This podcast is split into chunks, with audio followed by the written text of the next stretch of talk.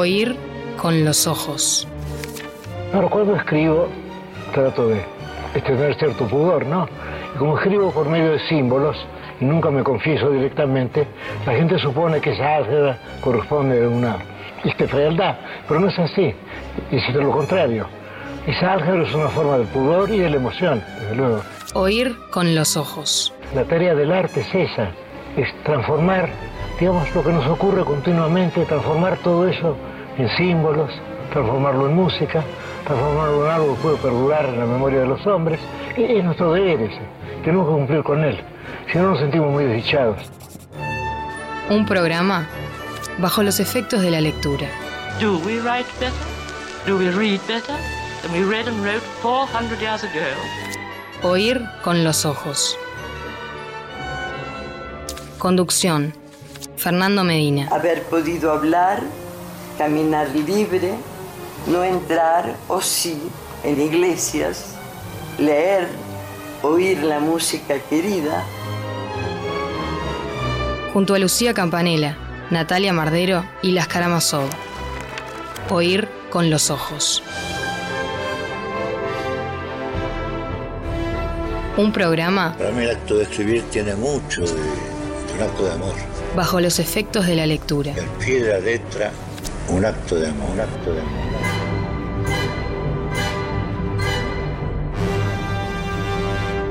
Sábado 2 de octubre de 2021, 11 de la mañana, en el momento favorito de la semana para los araganes, es decir, para aquellos de nosotros a los que nos gusta leer, arranca un nuevo programa de Oír con los Ojos.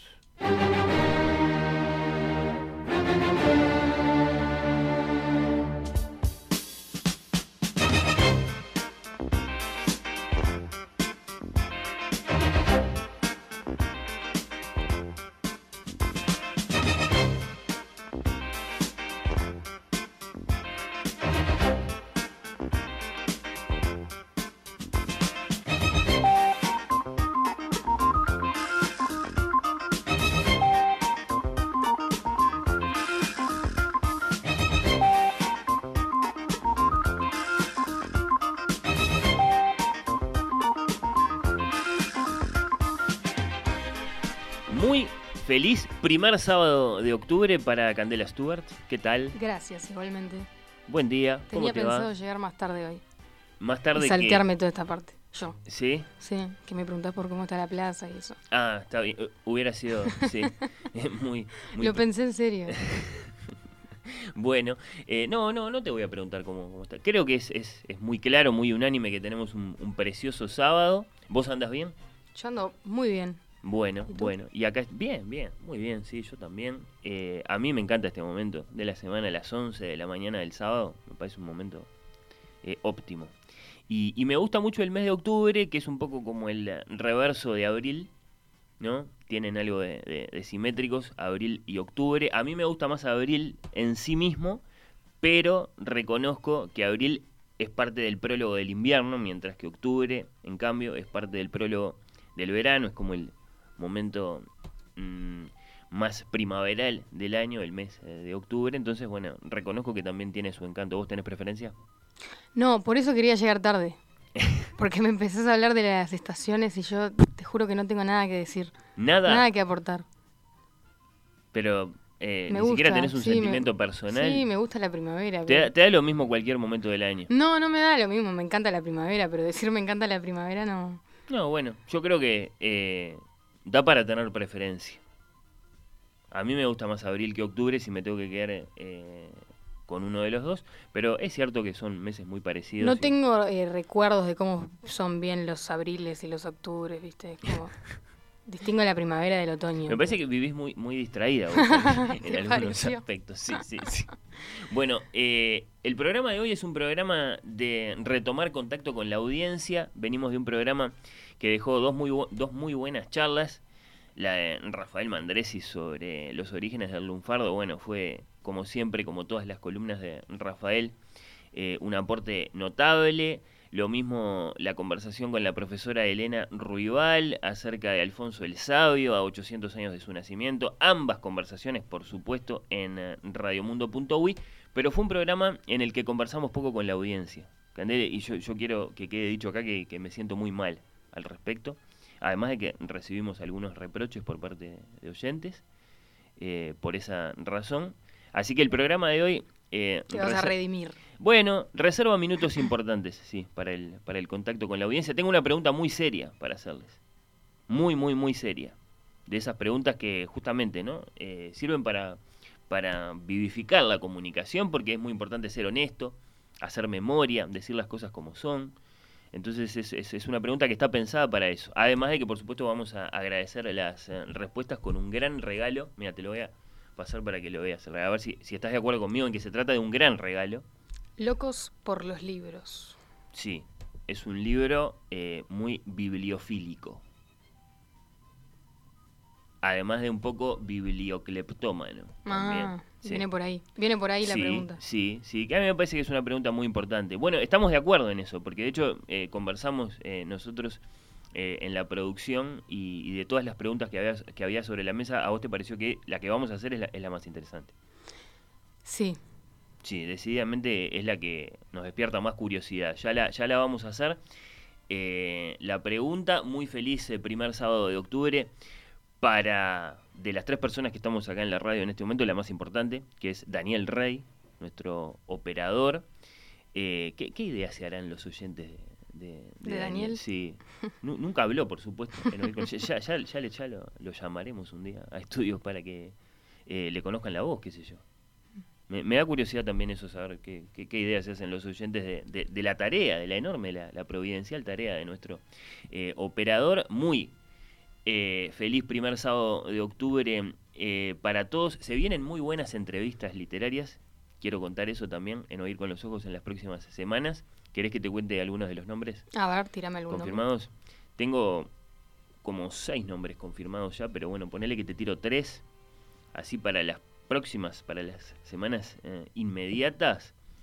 Eh, Mónica Ojeda, ecuatoriana, ella, una gran narradora, la autora de Las Voladoras, por ejemplo, que fue recomendada acá por Emanuel de Bremerman. Tomamos nota en ese momento. Bueno, Lucía Campanella leyó los libros de Mónica Ojeda, ya tuvo oportunidad de conversar con ella en un conversatorio, ahora se usa mucho esa palabra, para Escaramuza. Nosotros la vamos a entrevistar eh, ahora en los próximos programas. Vamos a entrevistar a Mariana Enríquez, que es una autora muy famosa, argentina también, que acaba de publicar un libro por un sello uruguayo, uno de esos libros que Mariana... Es cierto, lo vi ayer en ¿Lo la viste? librería. Sí, Mm. es uno de esos libros que, que Mariana Enríquez, a diferencia de, de- de la mayor parte de sus libros, que se publican, digamos, todos por anagrama para todos los países de, de habla hispana, bueno, este lo publicó en distintos sellos en distintos países. Y, y bueno, eh, en nuestro caso fue UM, que lo, que lo publicó, lo cual permitió, bueno, un contacto con, con Mariana Enríquez eh, acá, a nivel uruguayo, en estas, en estas últimas semanas, en estos últimos días. Y, y entonces la posibilidad de, entrevistarla es eh, Alguien camina sobre tu tumba. El, el libro de Mariana Enríquez que se publicó acá en Montevideo en estos últimos días. Eh, ¿Qué otra entrevista te puedo adelantar? Mm, ¿Sabes a quién vamos a entrevistar? A Annie McDermott. ¿Sabes quién es Annie McDermott? Ani, Annie McDermott, sí. No, no la inglesa. Eh, ¿quién es? ella es traductora, traduce del español al inglés para países de habla inglesa y, por ejemplo, tradujo la novela luminosa de Mario Lebrera, Lu-. The Luminous Novel, al inglés, entre otros libros uruguayos que tradujo. Annie ¿Cuándo? McDermott. En los últimos años. Sí, en los- ahora, por ejemplo, este, este año, en este 2021, tradujo La azotea, The Rooftop, de Fernanda Trías. Un libro en su momento elogiado por Lebrero. Eh, hay, hay una conexión allí. Bueno, eh, vamos a conversar. O sea que con ella. traductora ella. Es traductora con la particularidad, con la curiosidad, con el asterisco, de que ha traducido importantes libros uruguayos. También, por ejemplo, El discurso vacío, también de Lebrero, ha sido traducido al inglés, a- al inglés por, por esta traductora, que nos va a atender desde, desde Hastings. Qué interesante. Inglaterra. Sí, a mí me parece que también muy interesante. Pero bueno, eh, también vamos a entrevistar a Damián González Bertolino, que tiene libro nuevo. Bueno, ya te tiré como cuatro nombres. Eso se viene en las próximas semanas, en la recta final del año. Eh, claro, me pongo a pensar y solo quedan dos meses completos, octubre y, y noviembre, vuelvo a las estaciones y a los meses. eh, pero sí, viste que cae eh, sábado el 25 de diciembre, o sea que diciembre va a ser un mes muy corto para nosotros. Ah, claro, porque no hay programa. Claro. Claro, sí, sí, va, a pasar eso. Igual vamos a hacer, todavía quedan eh, como tres programas especiales. Bueno, que- queda, queda oír con los ojos para, para rato. Bueno, vamos a iniciar nuestra conversación de hoy con la audiencia, con gran pregunta, con gran regalo y lo hacemos con una gran canción. Eh, si se quedan, si les gusta la invitación, los acompañamos hasta las 2 de la tarde.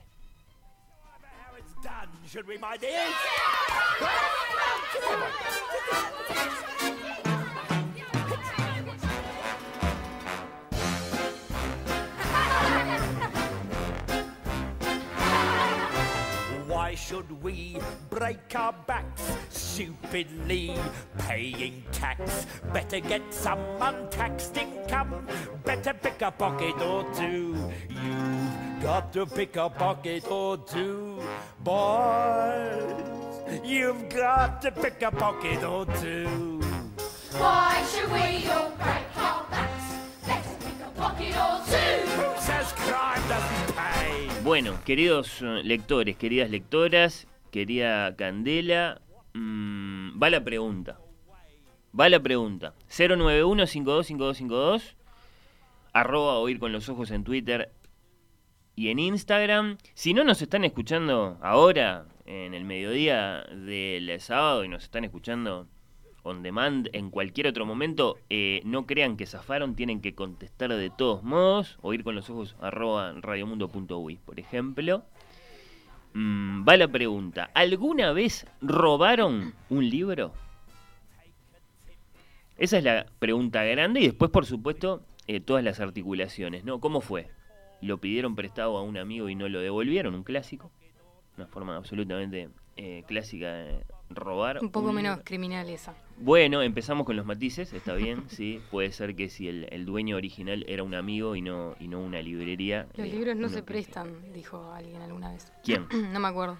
No se prestan. No. Bueno, Porque mucha corres gente el riesgo de perder un libro y un amigo, Sí, está bien, sí. si no te lo devuelve. Eh, una solución elegante, ¿no? Eh, y digamos, y de, y de cierta estatura moral, es cada vez que te piden prestado un libro es, ¿sabes qué? Te lo regalo.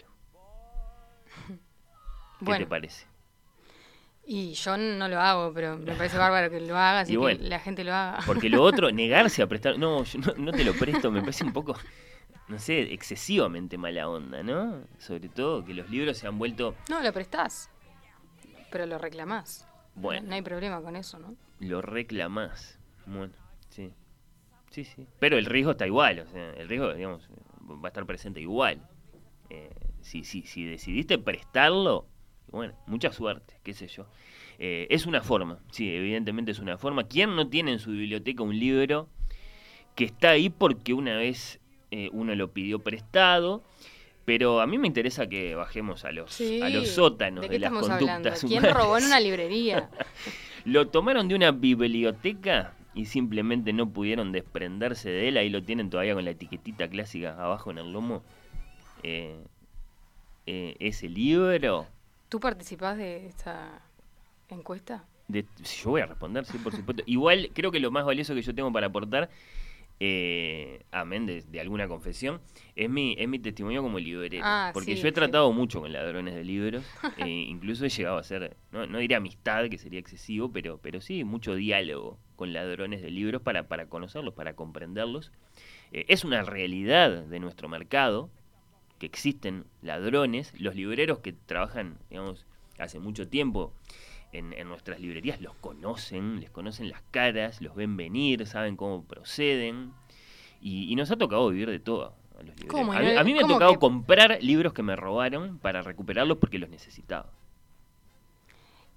¿Cómo puedes comprar un libro que te robaron? ¿El mismo libro, el mismo objeto que te robaron? Tengo mil historias, Candela, y no, no era la ¿Que te idea de esta conversación, librero? pero eh, me pasó, por ejemplo, conseguir muy, muy, muy eh, arduamente un cierto libro que un cliente me había pedido, pasar semanas este, rastreándolo hasta conseguirlo. Después no poder venderlo por distintas circunstancias. Bueno, el libro quedó en la librería, era un libro raro, difícil, que había costado conseguir. Quedó en la librería, fue a parar a una biblioteca, lo que sea. y, y de pronto desapareció.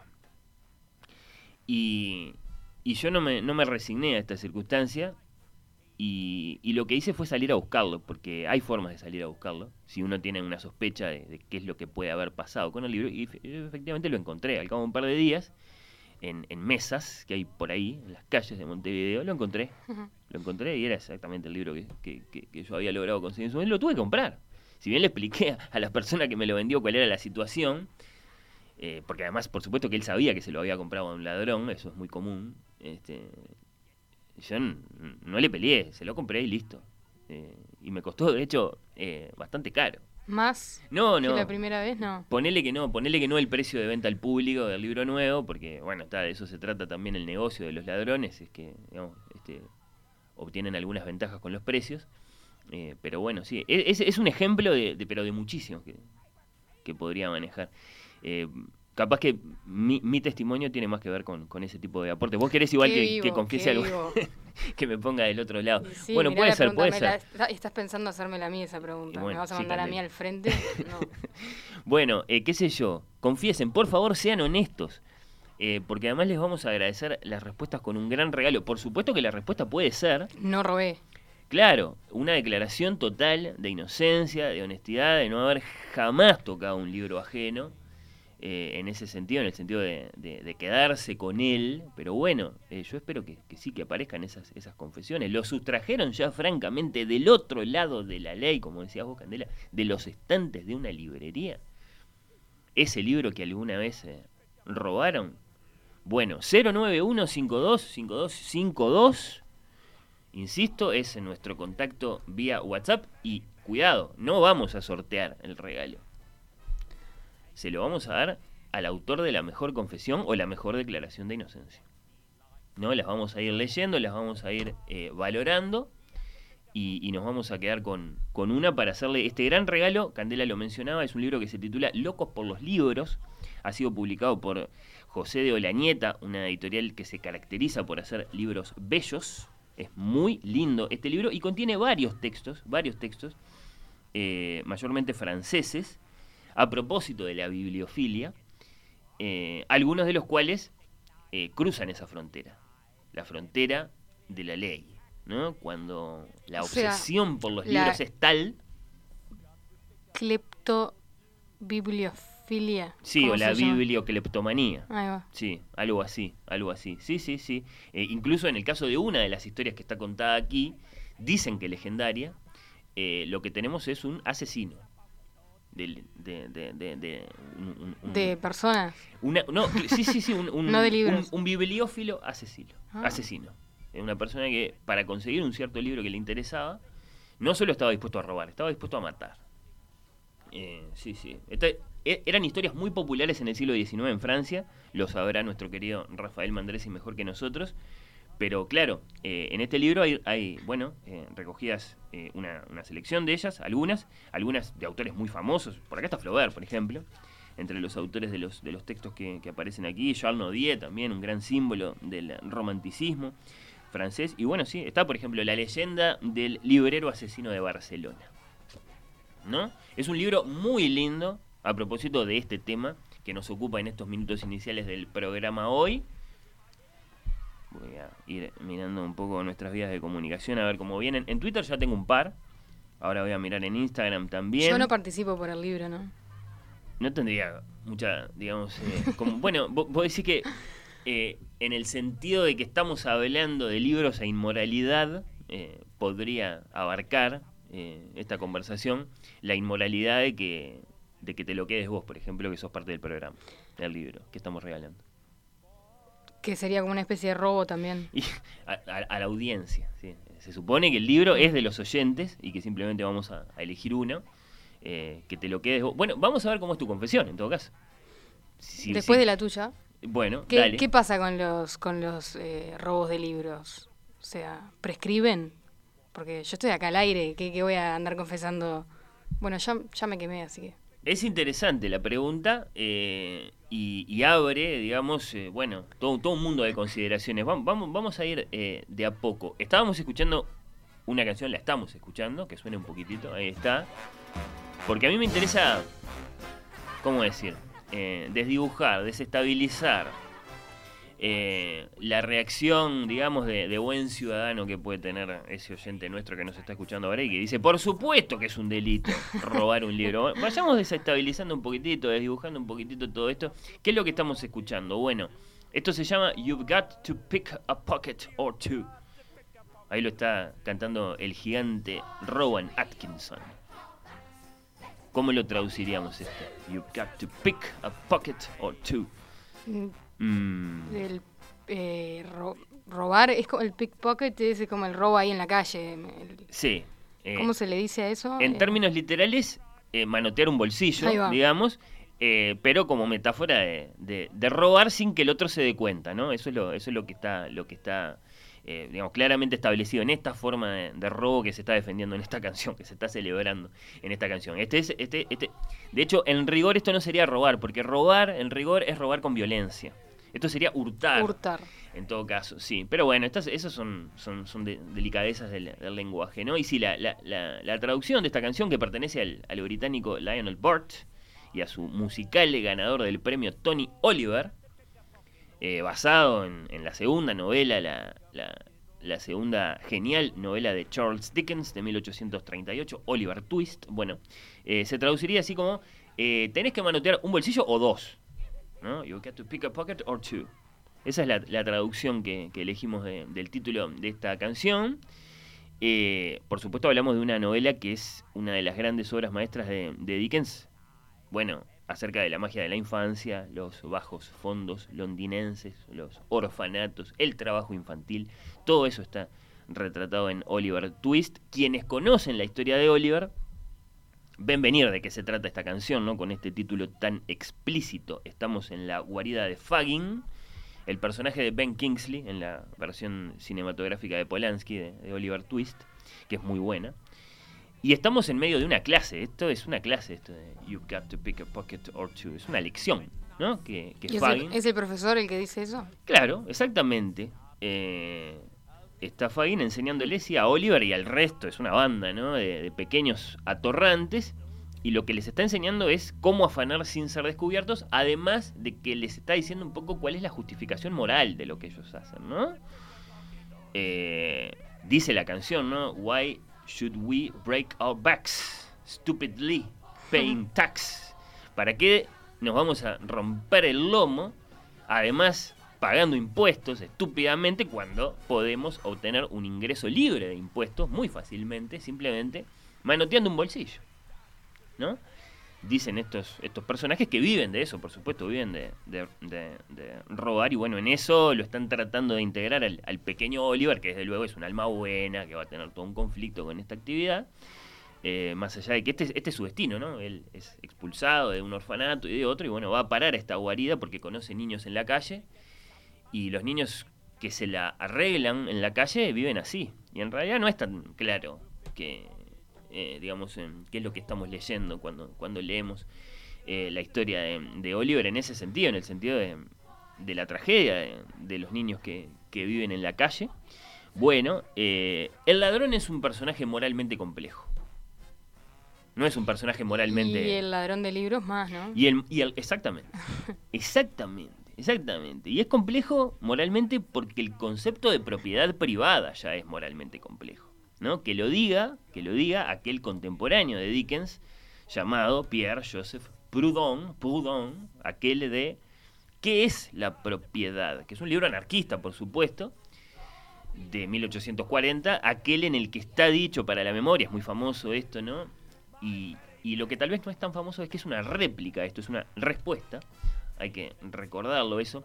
La propiedad es el robo, dice Proudhon, ¿no? Cuando le dicen que, eh, bueno, eh, quitar cosas eh, uno para quedárselas y peor para hacer lucro con ellas, eh, es un robo, bueno, él dice, no, lo que es un robo es la propiedad, lo que es un robo es que la gente eh, tenga cosas que, que le son propias. ¿no? Eh, dice Proudhon desafiando, por supuesto, eh, en tiempos tardíos de la Revolución Francesa y sobre todo en tiempos de la Revolución Industrial, varios conceptos, algunos de los cuales los seguimos discutiendo hoy. Por ejemplo, el concepto de si los empresarios dan trabajo o si lo que hacen los empresarios es mm, apropiarse de trabajo ajeno.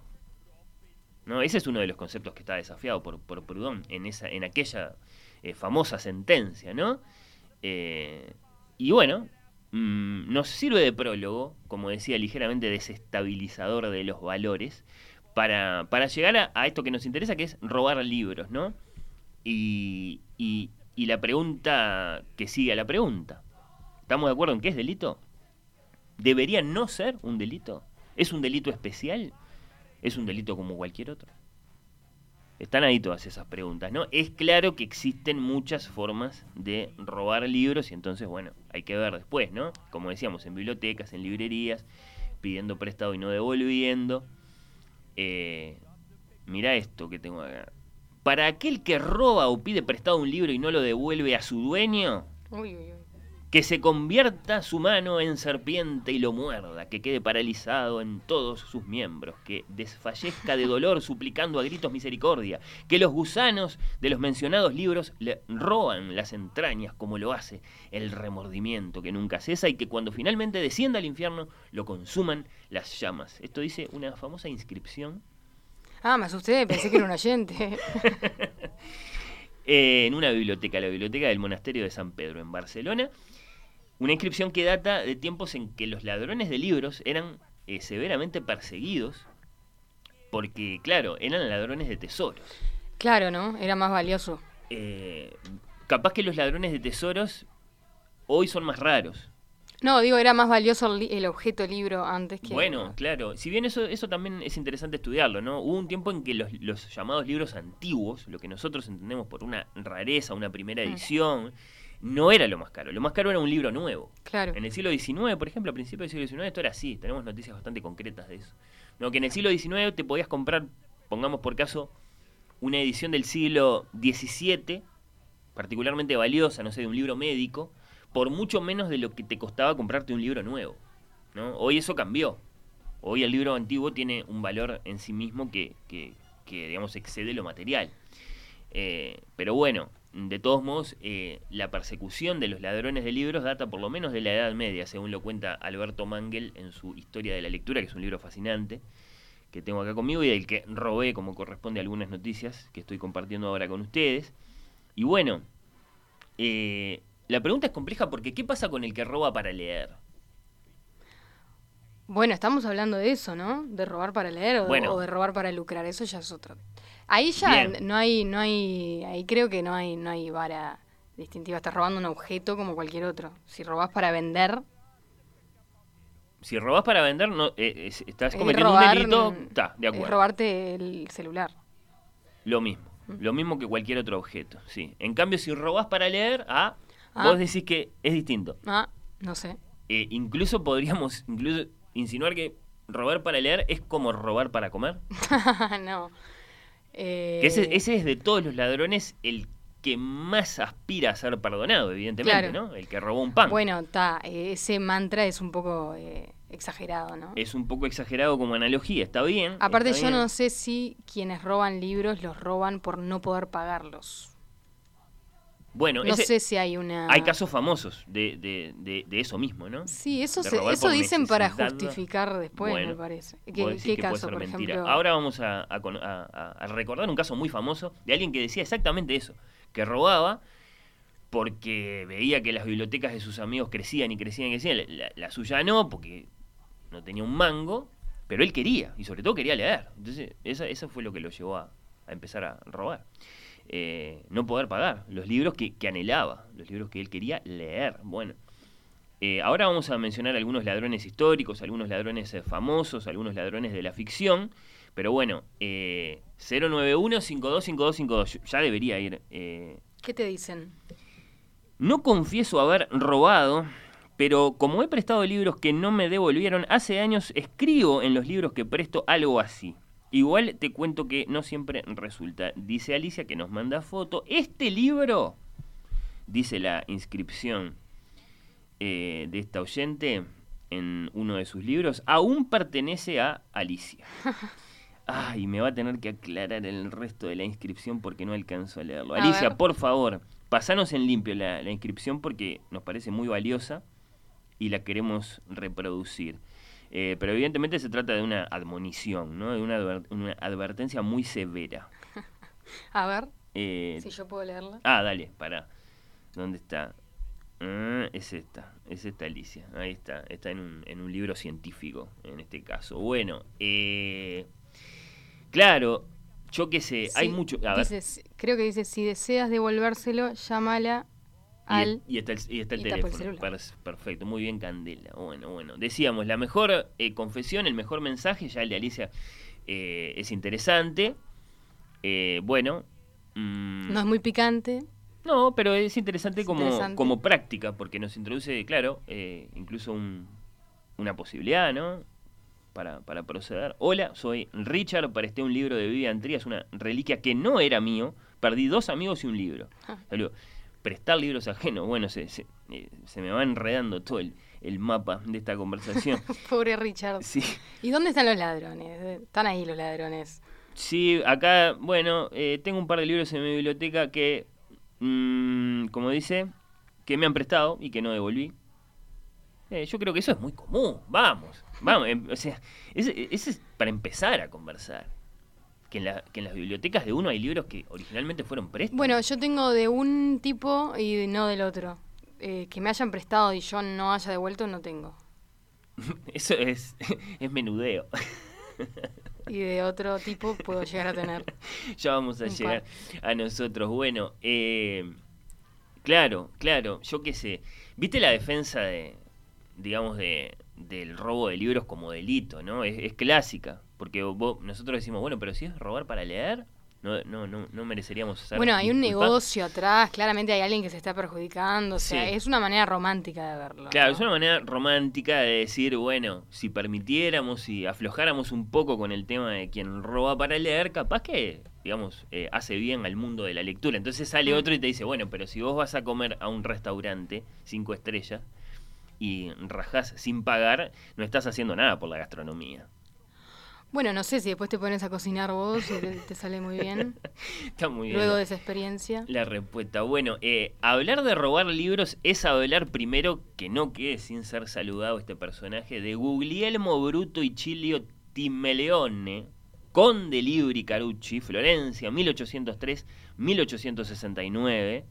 El conde Libri, para decirlo más sencillamente, y como lo dice Alberto Mangel en su libro, en Historia de la Lectura, matemático, historiador italiano y el chorro de libros de más fama que pisó la 33. Un gran matemático parece. Cuando tenía 20 años nada más le, le ofrecieron la cátedra de matemáticas de la Universidad de Pisa. Como Bonaparte, luego, este es un italiano que terminó siendo más bien un francés, un gran francés, emigró a París hacia 1830, le fue muy bien como académico en Francia, y esto es muy importante, docente de la Universidad de París, le dieron la Legión de Honor, lo invitaban a todos los asados con profesores de ciencias, bueno. Mm, el tema es que a Libri no le interesaba tanto la academia como las bibliotecas y los archivos, ¿no? La astucia de Libri, la particularidad más notable de este bibliocleptómano, consistía en haberse tomado el pesado trabajo, antes de empezar a robar libros, de convertirse en un gran erudito. ¿No? Porque eso fue lo que le permitió acceder a los puestos a los que accedió. Eh, la mala salud de él, eh, que la utilizó, según cuenta Mangel, muchas veces para quedarse solo en los grandes eh, depósitos de libros y manuscritos y documentos en los que trabajaba como empleado, era fingida. Él fingía mala salud para poder quedarse solo. No te me acerques, decía mientras tosía. No, déjame solo, así no te contagias.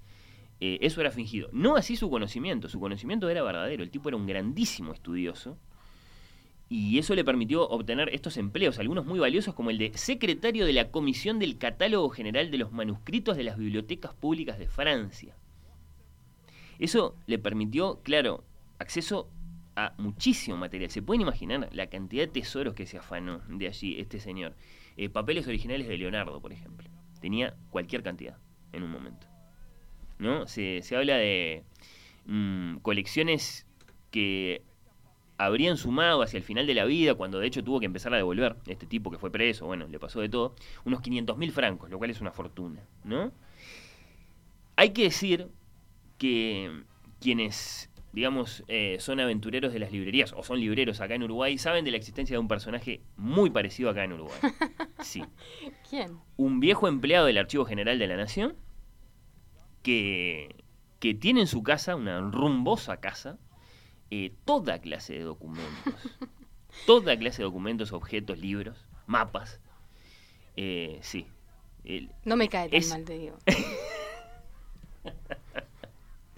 Bueno, pero eh, es un saqueador de, de- tesoros que son de todos y los tiene en su casa. Uy, son de todo, pero yo no lo veo nunca, así que.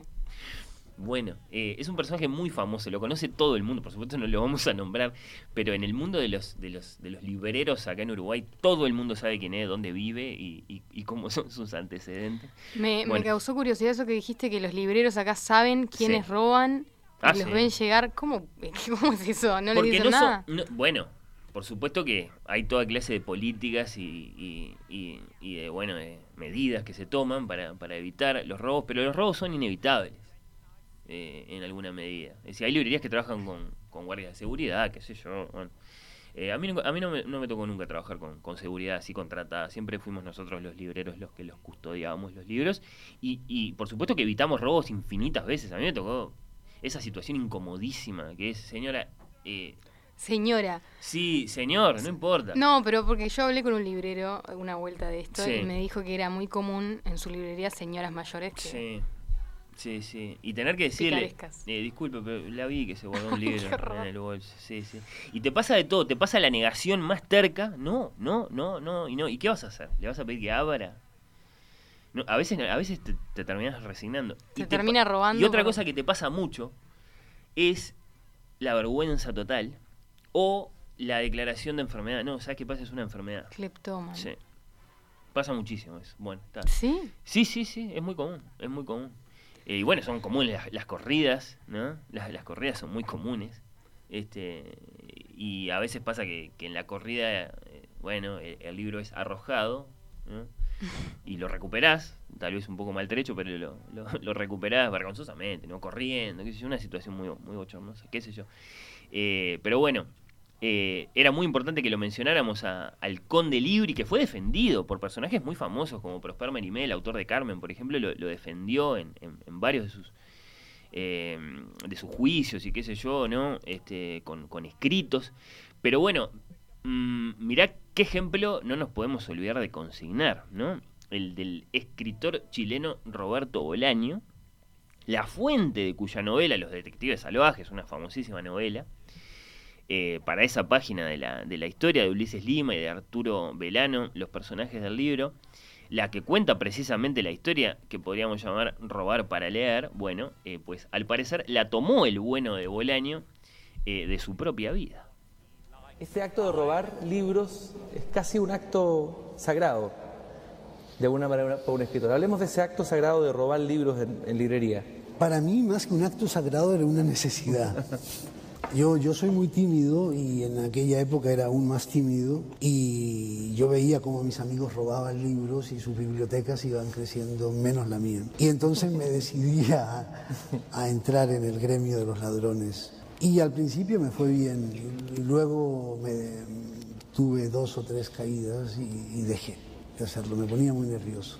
Pero yo creo que es algo que todos los jóvenes hacen y, y me parece además buenísimo que hagan. Sí, robar libros, ro- robar libros no, no es, no es un delito. Además, uno empieza eh, comprando libros o robándolo y termina leyéndolo. Pero en mi caso ya, ya es, es, es una obsesión. Compro libros y ni siquiera los leo, los acaricio. A mí me, me- me parece muy atractiva esa idea de, de arte y crimen. El Marqués de Sade tiene, tiene páginas magistrales sobre el arte y el crimen. El crimen es un arte y a veces el arte es un crimen. Bueno, eh, un polémico, un recuerdo de Roberto Bolaño eh, que nos hace reír a todos, sí, pero que dice... Sí, esa entrevista famosa. No, eh, una de la- las pocas. Mm, la belleza de pensar. Sí, en una feria del libro, sí, eh, búsquenla en YouTube y véanla toda esa entrevista Mm. que es, es muy valiosa, es muy linda, además, muy, muy, muy hermosa, muy entrañable.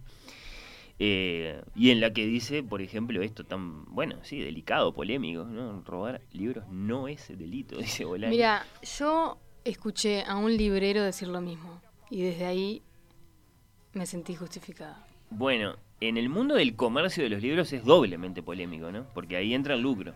Este, No, no, no. Yo escuché, no lo escuché, lo leí en una entrevista a un librero Sí. conocido acá en Sí, Montevideo sí. decir que ya sabía que le robaban libros y que para él robar libros no era un delito.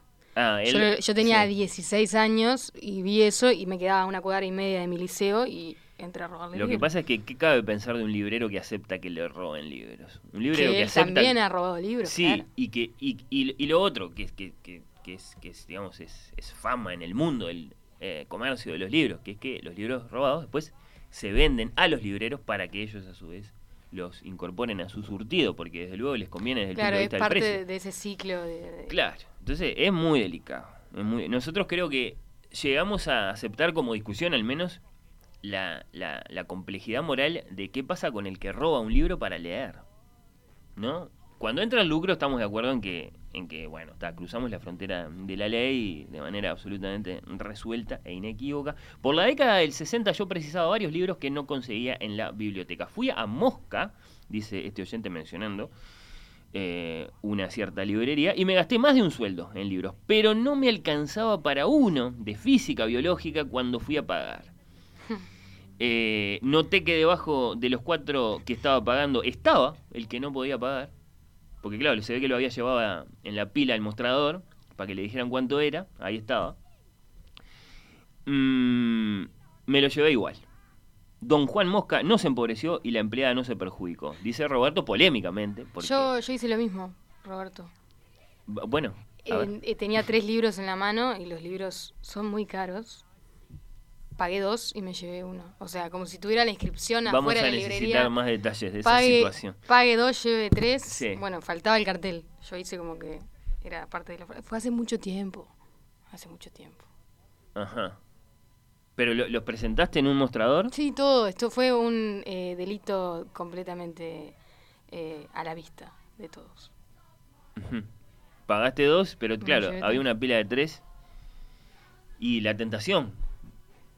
Y, y la indecisión. Sí, también. No podía llevarme de los tres y tenía que llevarme los tres. ¿Podemos decir cuál es, cuál es, cuál es el libro? No, no, no, no da. No, sé. No, no. No, no da. Bueno, ¿El que robé? claro. Ay, qué horror. Bueno, ahora Yo a- conozco al, al escritor y se lo dije. al autor del libro. Al autor, sí. Bueno, pero eh, en esta historia me parece que es más, más importante el personaje del librero. que el autor. pero no importa. Eh, no, no, no, por supuesto no lo vamos a Pero decir. sos loco vos, Fernando. No, pero quiero decir, eh, no me atrae tanto conocer el dato del, del autor del libro. Bueno, igual, capaz que sí. Eh, igual, muy jugada tu confesión, Candela. Si, si Fue, fue hace por el regalo. tenía 12. Ah, 12. Bueno, mira, ahora te voy a decir una cosa que No, tal vez no te, tenía 12, pero da, digo, decime algún testimonio de alguien que haya robado porque me siento muy sola. te voy a decir algo muy valioso que no es un testimonio, pero que atiende a lo que acabas de contar. Bueno, eh, hay quienes roban en las bibliotecas. eh, hay, quien- hay quienes roban solo para llevar sus libros a las bibliotecas, dice Gerardo. ¿No? También hay quienes roban y borran el nombre del dueño. Bueno, ¿fotocopiar es robar? Pregunta por otro lado Uri. No, eh, retírese Uri, no tiene nada que ver con esto. Pero pará, ¿no? Y, y piratear libros en internet, ¿qué? Es un robo, ¿no? Y bueno, en realidad sí. Hay un matiz ahí que no, no existe, no es tal. Y bueno, claro, digamos, mm, desde el punto de vista de los derechos de cada objeto llamado libro, eh, sí, es lo mismo. Piratear es, es robar, sí, sí, sí. Mm. Nunca robé un libro, pero me han prestado libros y nunca los reclamaron. ¿Es robo? Mm. Eh, sí, Sí. sí, sí, tenés que ir y devolverlos, no importa que no te lo reclamen. Vas y los devolvés. Eh, así que quedó contestada su inquietud, eh, querido Uri. Eh, ¿Qué más? Robé de la biblioteca a la esposa de mi padre, de su biblioteca, a la esposa de mi padre que se había robado a su ex novio. Hicimos nuestra cadena de favores de robos. Bueno, sí, eso pasa mucho también, mucha circulación familiar. Pero bueno, eh, ¿qué te quería contar? Bueno, tengo confesiones vía Twitter también. Robar creo que nunca. Retenerlos por un periodo de tiempo sospechosamente largo, sí. El que esté libro de pecado, que tire la primera piedra. Dice Tamara. ¿No? por supuesto amiga de este programa. Hay una cafetería, dice por otro lado otra amiga, Pia Superviel, en Montevideo con una biblioteca muy linda. Un día, chusmeando, dimos con Ciencias Morales de Coan, que no es fácil de conseguir. Lo miramos, lo sacamos del estante, leímos unas páginas, pensamos cómo llevarnos el botín sin levantar sospechas. Al final ganó la cool. Dice decepcionantemente Pia que evidentemente devolvió el libro a su estante. No puedo robar, dice Laura, también en Twitter, porque hace más de 20 años que soy librera. Pero de lo de mi mamá, que tiene muchas hermosas bibliotecas, algún libro me he robado. Bueno, no puedo robar, dice Laura, y después se desmiente a sí misma. He robado múltiples libros, uno de ellos a Estefanía Canalda. Dice Francisco Alves Francese, compitiendo fuerte por el regalo, porque dice incluso la persona a la que, a la que le robó el libro en cuestión. Bueno, tengo muchas confesiones, ¿eh? pero mirá, quería saludar eh, a, a Lucas Corso, protagonista del Club Dumas, y entonces de la película de Polanski que se llama The Ninth Gate, la novena puerta, no sé si la, la recordás, porque esa película empieza con una escena en la que hay un gran robo de un libro. ¿No? Es una gran escena porque es una escena particularmente perturbadora desde el punto de vista de lo abusivo que es el acto que este librero, este especialista, este estudioso, este investigador, detective libresco creado por Pérez Reverte en el Club Dumas y, bueno, y, y llevado al cine por Polanski con el rostro además de Johnny Depp.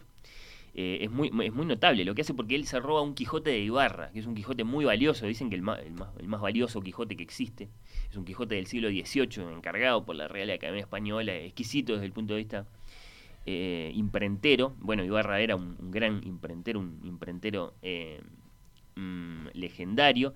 Y lo que hace este librero que va a tasar una biblioteca y ve el Ibarra en, en los estantes es eh, aprovecharse de la ignorancia de sus clientes. ¿Qué pasa? El dueño del libro está postrado, no puede moverse, no puede hablar, no puede hacer nada. Sus herederos están vendiendo sus libros, entonces va este tipo y les dice más o menos cuánto vale lo que tienen. Y en un momento dice, esto que tienes acá, mm, a mí me gusta, es lindo, no es particularmente valioso, eh, pero yo tengo acá algo efectivo. Y les ofrece nada con respecto a lo que vale, ¿no? Es una forma de robar. Mm. Es una forma, de hecho, muy grosera. Sí, de es como, como con las joyas, pasa lo mismo. ¿no? Bueno, claro, sí.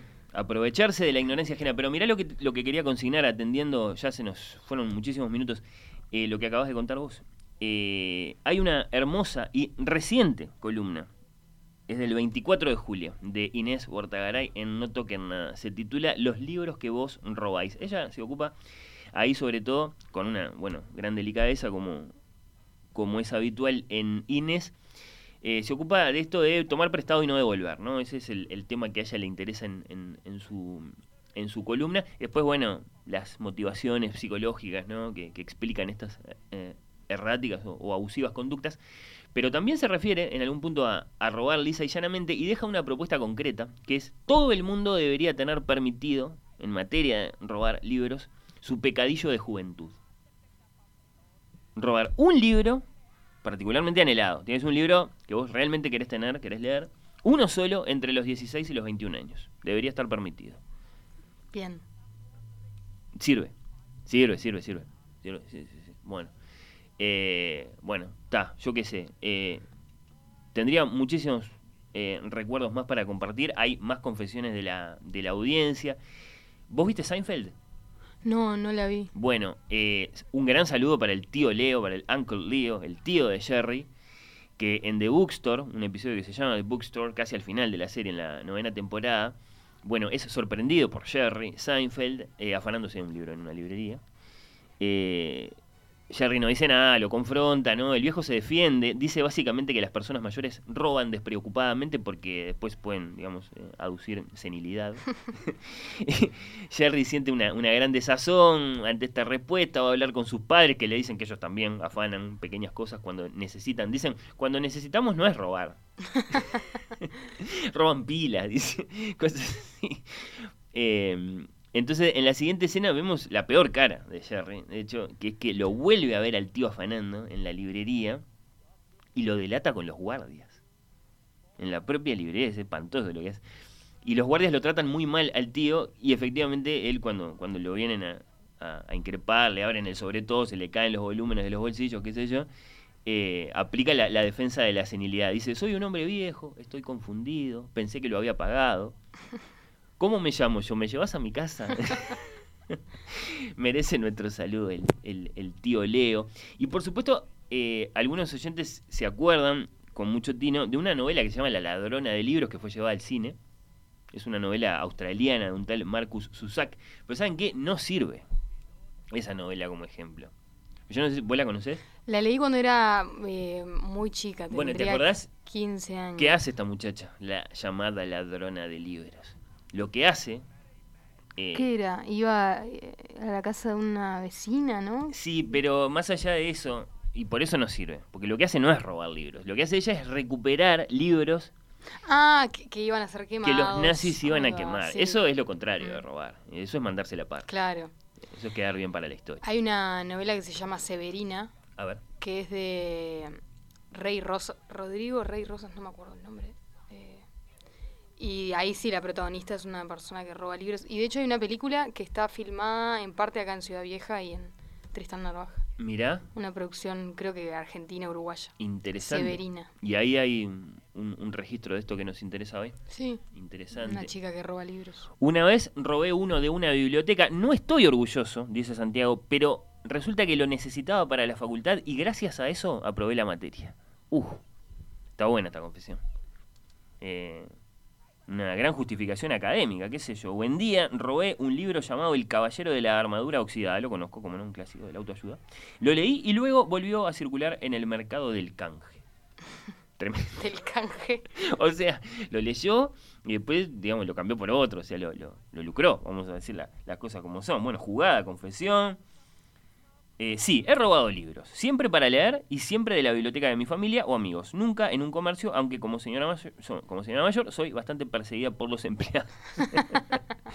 Así De- que es cierto, ¿eh? De mi biblioteca siento que... ¿Por qué será? Bueno, porque hay casos. Eso que dijiste, capaz. Sí, pero hay toda clase de casos. Mm. Hay toda clase de casos. Y los, y los, y los, los mejores son muy buenos. Y claro, son menos hábiles también las personas mayores. ¿no? Sí, los mejores son muy buenos. Yo, yo llegué a conocer ladrones, pero muy buenos, muy hábiles, quiero decir, muy este, sí, absolutamente eh, desconcertantes en su condición de ladrones, ¿no? Eh, incluso son ladrones de libros, vamos a, Es que a no seguir diciendo no. cosas. Eh, personas que son excelentes clientes. Son excelentes clientes, pero a la vez son excelentes ladrones. O sea, compran una, una- una determinada cantidad de libros, incluso por mes, y otras tantas La tienen, la, tienen habilitada, digamos. Eh, no sé. Eh, ha habido grandes sorpresas, grandes sorpresas en, en- en las historias de nuestras librerías. ¿Cómo puede ser? Uno de nuestros mejores amigos, nuestros mejores clientes, un día lo descubren con el sobre todo lleno. Eh, yo una vuelta escuché una historia, no me acuerdo quién era. eh, me parece que era un escritor argentino y ahora no me acuerdo el nombre, que lo que hacía era entrar a las librerías, irse a un rincón medio apartado, agarrar un libro, firmarlo, poner para Rodrigo, eh, dedicado, dedicar el libro, ¿tá? Llevar, ir a la caja y decir, em, bueno, tengo esto y estoy buscando este mismo libro para regalar, ¿cuánto sale? Eh, le dicen el precio y me dice, ah, no, mejor lo presto, me arriesgo a prestarlo, aunque esté firmado. Le dio No la le estoy vuelta. dando ideas a nadie, No, no. eh, le dio la vuelta al robo de libros, ¿no? Ese- Muy Es un profesional. Ricardo Darín en Nueve Reinas del robo de libros, Mm. ese, con mucho rostro. Sí, sí. Bueno, ¿alguna otra confesión, alguna otra noticia para compartir, Candela? No, no. ¿Vos ¿Crees que con, con lo que Creo que aportaste? Sí, sí, suficiente, sí. me parece que me llevo el libro yo. Sería, sí, sí, eh, seguramente merecido. Si bien hay muy buenas de la audiencia, ¿eh? Mi única apropiación indebida fue un libro de la editorial Barco de Vapor cuando era niño. Tenía 9 o 10 años. ¿Acaso se lo perdona a los niños? Y... Sí, ¿cómo no? Sí, bueno. ¿A un niño que roba un libro? ¿Qué te parece mal? Eh, no, bueno, yo qué sé. es, moralmente complejo todo esto que estamos conversando desde, desde el arranque del programa. No, ¿Estás de acuerdo, Daniel? Es moralmente complejo esto, ¿no? Sí, o sea, eh, vo- vos, yo, yo te noto muy convencida, pero... No, pero yo no dije nada. Yo lo que di- Por para- ejemplo, de disculpar a un niño, Eso sí. fu- fuiste a... ¿Qué edad tenía? 9, Nueve- 10, dice, sí. Ah. Fuiste a la librería con el niño, de paseo, no compraron nada, volvieron, de pronto aparece un libro. ¿Y este libro? Robó un libro. Mm, ¿No hay que ir a devolverlo? Y bueno, capaz que sí, pero no me Capaz parece, sí. no me parece mal. Yo no estoy diciendo que robar libros esté bien, ¿eh? Faltaba este clásico, claro. Me quedé con muchos libros de exnovios, exparejas, circunstanciales. Por ejemplo, unas obras completas de Víctor Hugo. Bueno, abusó. ¿Cuántos volúmenes son? Como 14. Bueno, una colección de libros del Marqués de Sade, un par de Borges, los tengo, pero no los robé. ¿Cómo que no? Yo creo que sí. También se han quedado con muchos míos. La mitad de mi biblioteca César Aira, que sí, también deben ser como 200 libros, porque César Aira escribe mucho. Eh, ¿Dividir bibliotecas es robar? Bueno, pero eso que nos estás contando, ¿quién sos? Cecilia, eh, eso no es exactamente dividir bibliotecas, eso es saquearse uno a otro, me parece. Pero bueno, eh, igual muy buena la confesión, ¿eh? Yo busqué obsesivamente un libro de mi biblioteca durante mucho tiempo, solo para enterarme de que había ido a parar a México. Se lo presté aquí a un amigo mexicano, nunca me lo devolvió. Yo lo olvidé y años después me confesó que lo tenía ahora en su biblioteca allá. Bueno, eso es casi un accidente, digamos. Este, pero bueno, eh, ya vamos a retomar la lectura. Larguísimo primer bloque. Se viene la columna de Candela Stewart con un protagonista que es un gran lector. eh, seguramente un gran ladrón de libros también, porque una, una persona. Mm, probablemente, ¿no? Sí, sí, sí. Vamos a decir quién es el protagonista de tu columna. Sí, Jim Morrison. Uf, uf. Así que vamos a escuchar muy buenas canciones eh, después de la pausa, pero vamos a escuchar una antes. Porque eh, vamos a ilustrar musicalmente eh, esta conversación sobre robar libros. eh, este, con este clásico de clásicos de los, de los ladrones en materia de música, dedicada a Rafael Mandresi esta canción, dedicada a Maya Francia también, que dentro de un rato se va a referir en el capítulo final de Gigantes de la Escena a Armando Discépolo, es decir, al hermano del autor de esta pequeña obra maestra que vamos a escuchar. Este es Enrique Santos Discépolo, tango de 1928, en cuya letra conocemos el desengaño amoroso de un hombre que lo ha perdido todo. Adelante, don Leonel.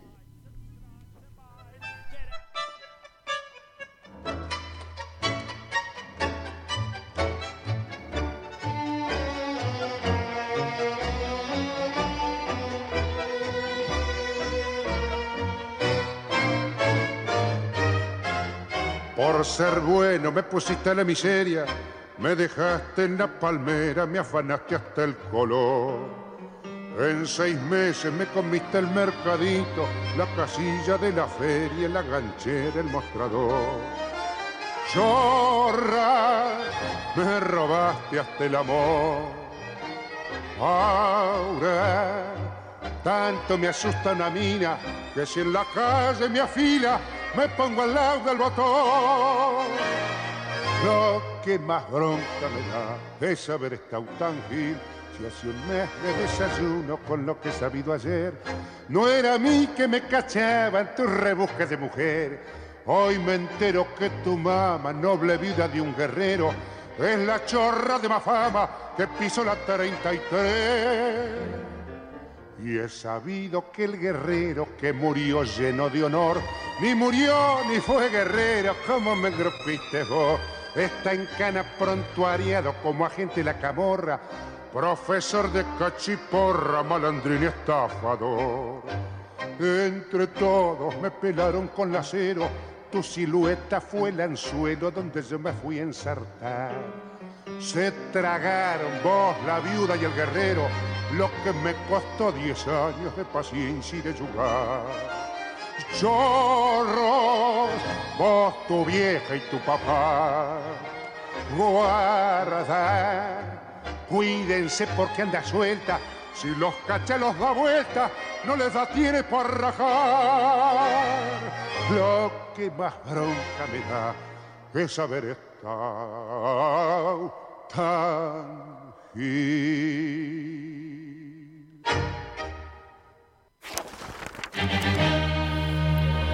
Oír con los ojos. La quinta.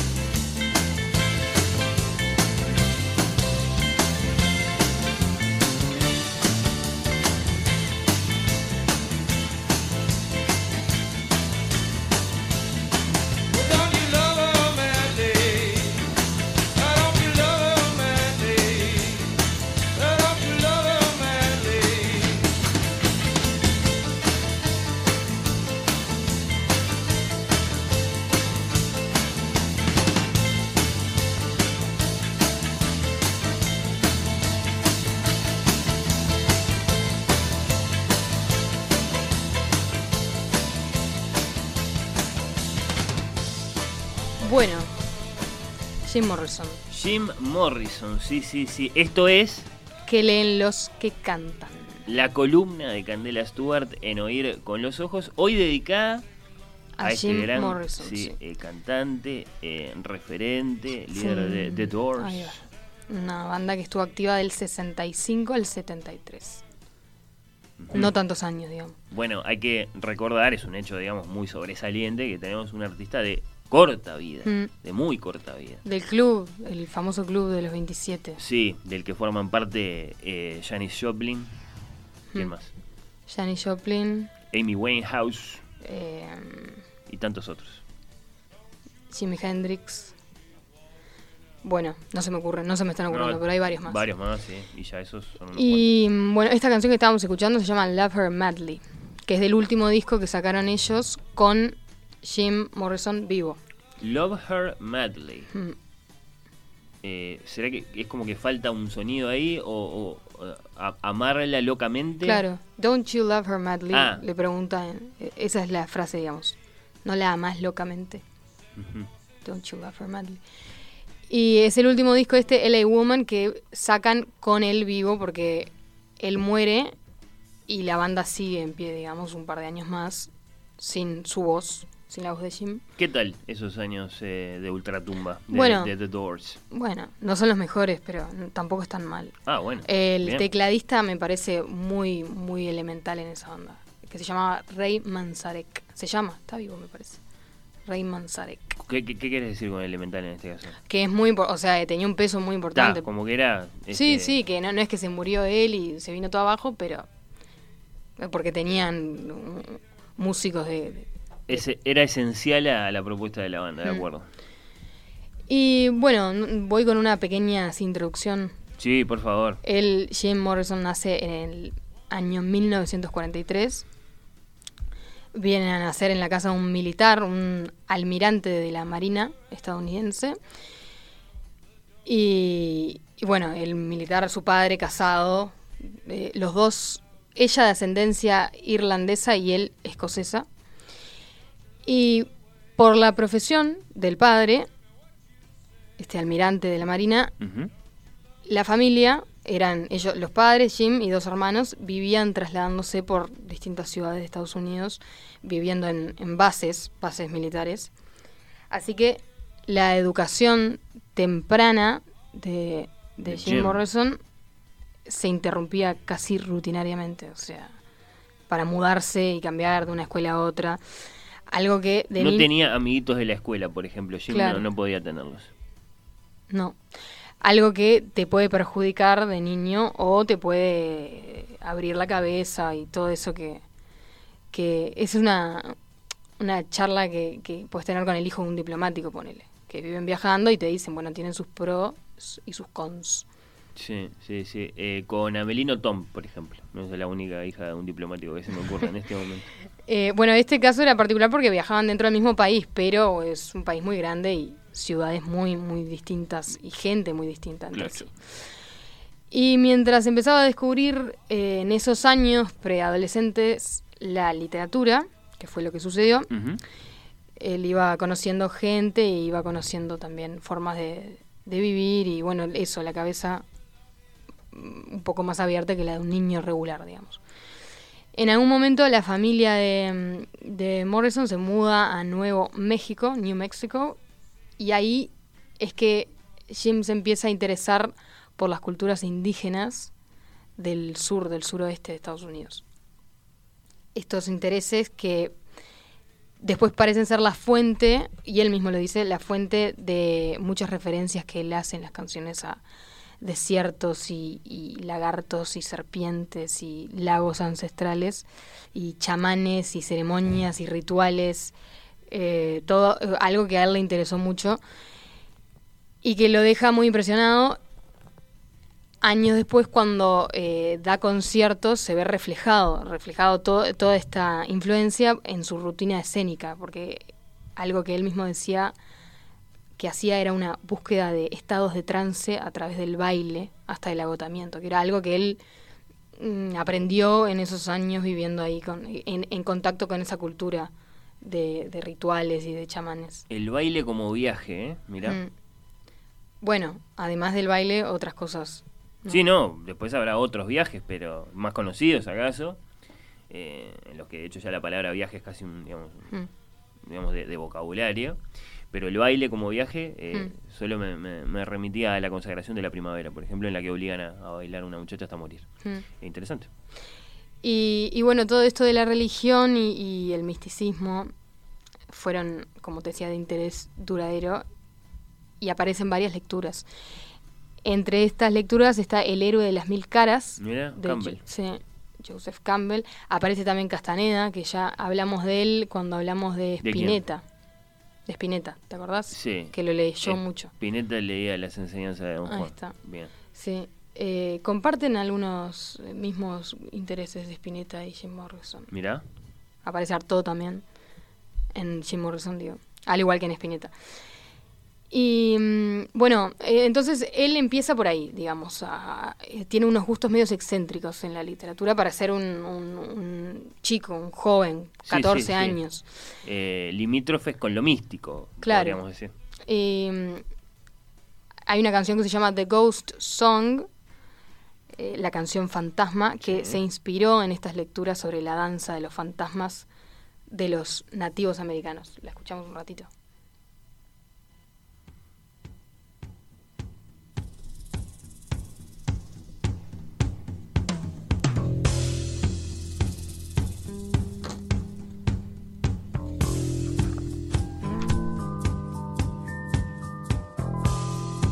Awake.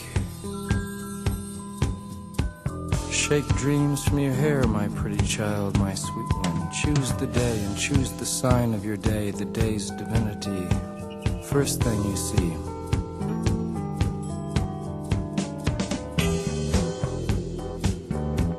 A vast, radiant beach and a cool, jeweled moon. Bueno, y hay un testimonio para ilustrar esto que aparece de un profesor suyo, un profesor de inglés suyo del liceo, que decía que Morrison estaba tan adelantado a los demás compañeros, pero además era tan extravagante con estas lecturas que otro maestro, no él, él es el que da el testimonio, digamos, Sí. en, en uno de los libros biográficos de, de Jim Morrison, otro maestro había ido una vez a, a la biblioteca a verificar si los libros sobre los que Jim hablaba realmente existían o si los estaba inventando. Eh, libros, por ejemplo, sobre demonología de los siglos XVI y XVII. Y, y la cita dice, otros niños leían a los autores representados en nuestra antología, y Jim leía los estudios de Burton sobre la sexualidad árabe. Wow. Niños. Bueno, y como te decía, también aparece Antonin Artaud y, y sus eh, ideas, y, y esto muy tempranamente, ¿no? El teatro de la crueldad, algo que a él le empieza a interesar de joven. Para, ¿hay eh, teorías a propósito de, de dónde sale todo esto? Eh, ¿Viene de alguna, algo que había pasado en su casa? No, Es totalmente, es interés. eh, totalmente espontáneo en Sí. su parte espiritual, vamos a decir. En su casa, por lo que yo tengo entendido, no, no había mucha inclinación hacia la- las letras ni el arte. Hmm. Así que sí, es una cosa que nació espontáneamente de él. Vamos, Y- vamos a culpar al padre al padre militar en el sentido de que, de que no le permitió este Tener eh, una vida... Claro, eso que vos decías, ¿no? Este, tener un Sedentaria. barrio, una banda de amigos. Mm. Mm, Vamos por, por encontrar una causa, qué sé yo. De- Sí. le co- no sé, de crisis de identidad temprana, eh, de pronto. O, o un muchacho muy curioso por naturaleza. Sí, o sea. está bien, no tenemos por qué profundizar demasiado, está, está, está muy bien. Y a- hablando de esto del teatro de la crueldad, se, se dice sobre la influencia de Artaud en el estilo de- del verso de Morrison, que son muy similares en, el estilo y en el tema, y sobre todo en la forma de, de verso libre. Y mm, hay un, un pasaje donde Artaud describe lo que significa el surrealismo para él, que es una descripción muy precisa de que después Morrison en entrevistas da sobre lo que él entiende que es el arte y la performance. Y mm, todo esto, todo este interés artístico, mu- muy fermental en esos años de adolescencia pasa a, a influenciarlo en su elección de académica, digamos, porque él sí va a la universidad, va a la Universidad de California, que se llama eh, la UCLA, y a estudiar cine. Decide estudiar cine. Y es por estos años que se encuentra con el ensayo Las puertas de la percepción de Aldous Huxley, que en este ensayo Justo este sí lo decís en español. Eh, The Doors of Ahí va. Perception. lo iba a decir después. Ah, bueno, bueno. está. Las puertas de la percepción, The Doors of Perception. Que acá en este ensayo Huxley cuenta sus ex- experiencias al tomar mescalina, Ujú. una droga, Sí. un un alcaloide que creo que está en lugares como cactus y las cosas así. Una experiencia absolutamente buscada por Huxley. ¿no? Claro. No, no es que de pronto se acordó de que este, había digamos, vivido una temporada drogándose con mescalina y lo quiere contar. No, no, fue Claro. un experimento muy, muy, muy expreso de- Sobre el de este que él quería intelectual. escribir. sí, Mm.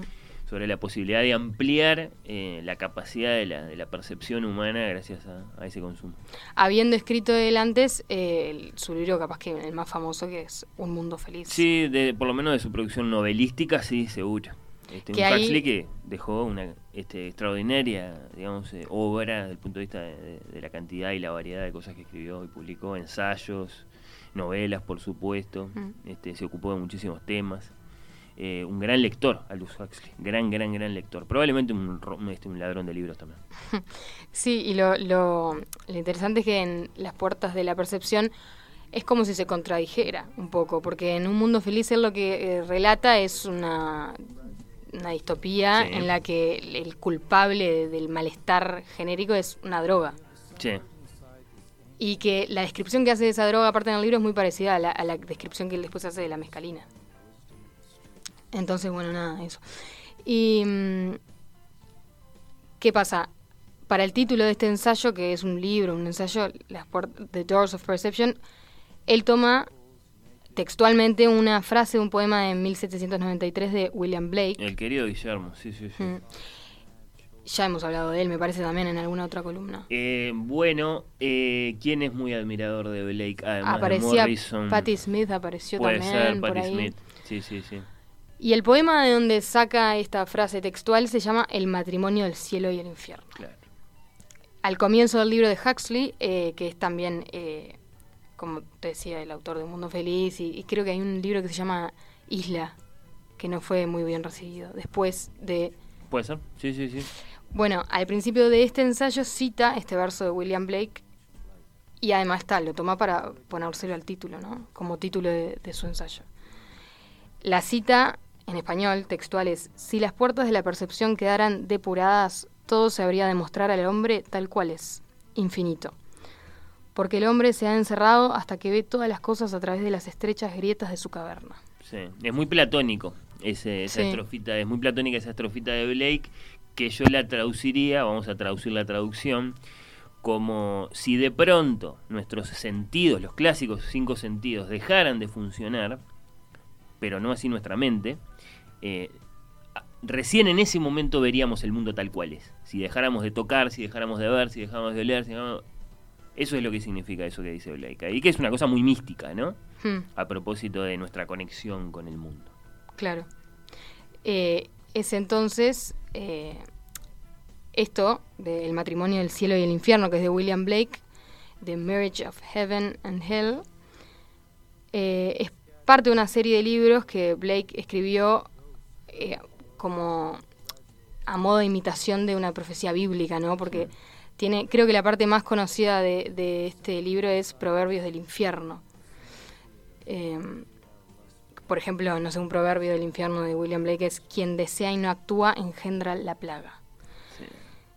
De acá entonces es que sale el nombre de la banda, The Claro. Doors, después de todo este viaje, que Jim Morrison lo saca del ensayo sobre la mescalina de Huxley, que a su vez lo saca de este poema de William Blake. Sí. Podríamos seguir incluso las conexiones y llegar al sueco Emanuel Swedenborg, que es un, es un contemporáneo de Blake en definitiva, eh, que también es un, es un místico y que tienen esta obsesión sí, con, con Ultratumba. Eh, Blake es un obsesionado de Dante, lo ilustró maravillosamente a Dante. eh, y después es un gran, gran, gran, sí, eh, ¿cómo decirlo? Recreador de la Biblia. un gran adorador de Satanás en algunos aspectos, un visionario. Así, esa es la palabra que se usa para hablar de, de Blake, un, un muchacho que cuando va a estudiar arte con, con Sir Joshua Reynolds en Inglaterra y le dicen que tiene que copiar a los maestros, dice, no, yo quiero copiar eso que yo veo entre la realidad y mis ojos. Veía cosas. Hmm. Eh, por eso ese, ese- bueno, Swenberg, direct- Atribuida, bien atribuida la, la genialidad o esa cosa. Bueno, ah, vos decís que había alguna cosa ahí. Bueno, Eh, bueno, yo qué sé. Eh, bueno, eso que estabas hablando, medio satánico. Otro de los proverbios del infierno suyos dicen: El camino del exceso conduce al palacio de la sabiduría. sí, sí, sí. Y esto Morrison lo aplica muy al pie de la letra, ¿no? Pobre. O sea, y bueno, y estaba en una época en la que todo esto estaba eh, muy puesto arriba de la mesa, ¿no? En los 60. Las drogas. eh, ¿En qué momento funda la banda él? La banda empieza en el. La banda se funda en el 65, dije, ¿no? Sí, 65. 21, 22 años tenía él Claro. entonces. Mm. Y uno de la. eh, él ya se había recibido. O sea que ni siquiera llegó a abandonar los estudios. Tenía un major en, en- en English. No, ¿Qué era como era? ay, ¿cómo se dice? Undergraduate. Ahí va. La licenciatura, digamos. Sí, sí, sí. En cine. Ah, lo dijiste. No sé Mm. de dónde saqué English. Eh, Cine, estudió cine. Mm. En UCLA. Ahí va. Y mm, bueno, todo esto que estaba pasando en esa época, de lo que ya hemos hablado aparte pila de veces, porque era como, eh, de ahí surgen muchos de, de los músicos más reconocidos de la segunda mitad del siglo XX, ¿no? Ahí, ahí arrancan esas bandas, ahí arranca, hay como un, un florecimiento. Y mm, bueno, la influencia de William Blake, porque si bien él saca el nombre del título de Aldous Huxley, Sí. pero está estudiado, documentado que, a- y, y registrado que a él lo que la influencia más grande sobre él fue William Blake, no fue Aldous Huxley. Eh, the End of the Night o End of the Night. End of the Night, Ahí sí. lo cita de manera textual a Blake. Sí, exactamente. Eh, el- de- lo saca de los augurios de, Sí. de inocencia, ¿no? Sí. No puse esa canción para escuchar porque tenía una introducción tan larga. No, es- eh, además es muy... eh, no me gusta esa canción. Bueno, a ver si te gusta esta que vamos a escuchar. Se llama No. The Crystal Ship. Habla un poco de esto que estamos Esto es diciendo. el barco de cristal. De cristal. Qué lindo. Del ver. primer álbum. Before you slip into unconsciousness, I'd like to have another kiss, another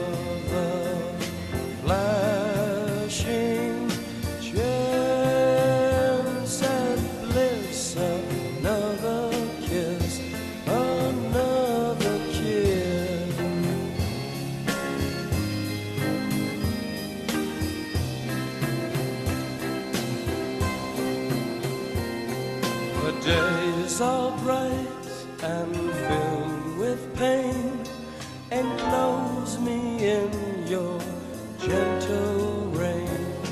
The time you ran was too insane with me to Oír con los ojos. La quinta.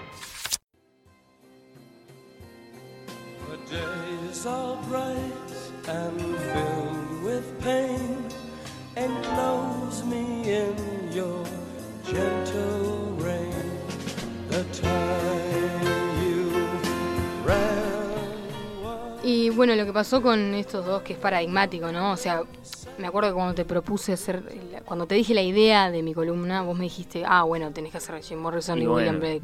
Es uno de esos eh, superstars del rock del que sabemos que era un gran lector o del que por lo menos tenemos esa imagen. Sí, está ese, eh, el hecho icónico que su banda tenga el nombre Claro, basado en un poema de William Blake. sí. Y bueno, todo esto que, que estábamos hablando. Pero porque aparte hay toda una cultura Rolling Stone, Sí. quiero decir, de periodismo rock, eh, con la reading list de, de Jim Morrison, ¿no? sus libros favoritos, sus influencias. Sí. que Es, es- es como muy mítico ya. Sí, hay, hay varios. Creo que hemos tratado acá en esta columna A ver. No, esos mismos, eso, eh, hay como ciertos iconos del rock que se sabe, no sé dónde sacan sus reading lists, publicados en una especie de blog, 100 libros, yo qué sé, de sus bibliotecas supongo que lo sacan. Pero es como cierta gente a la que se le, se le atribuye un buen gusto en la, en la literatura. Sí, por lo menos una así muy, muy Mm. seria, muy profunda, ¿no? Por, por leer.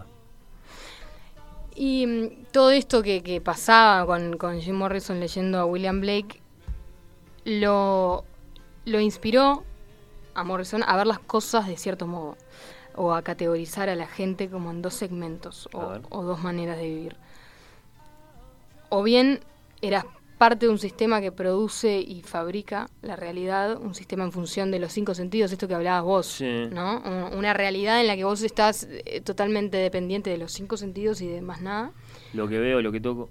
de lo tangible, sí, que él llamaba la forma cerrada, closed form, o al contrario de eso, para él estaban las personas con la capacidad de liberarse de esta especie de opresión, viviendo en un estado libres de esa existencia fija, dependiente de los sentidos, y como comenzar, que esa gente que podía comenzar a ver las cosas, como decía Blake, infinitamente, ver el infinito en las cosas. Y esta premisa él la, la, la absorbe, la interioriza mucho, porque él se sentía una persona de, de este segundo segmento, ¿no? Él se sentía alguien que veía las cosas como eran. Se había liberado de la tiranía de la representación de la realidad. Claro, él decía, si podemos ver más allá de nuestras puertas, Sí. nuestras doors, las experiencias que podemos tener en esta vida se vuelven más infinitas. Y estas eran, obviamente, las mismas puertas de la, de la percepción de las que hablaba Blake, ¿no? Como, como era lo que decías vos al principio, una especie de liberación ocurriera en el momento en que atravesás esas puertas.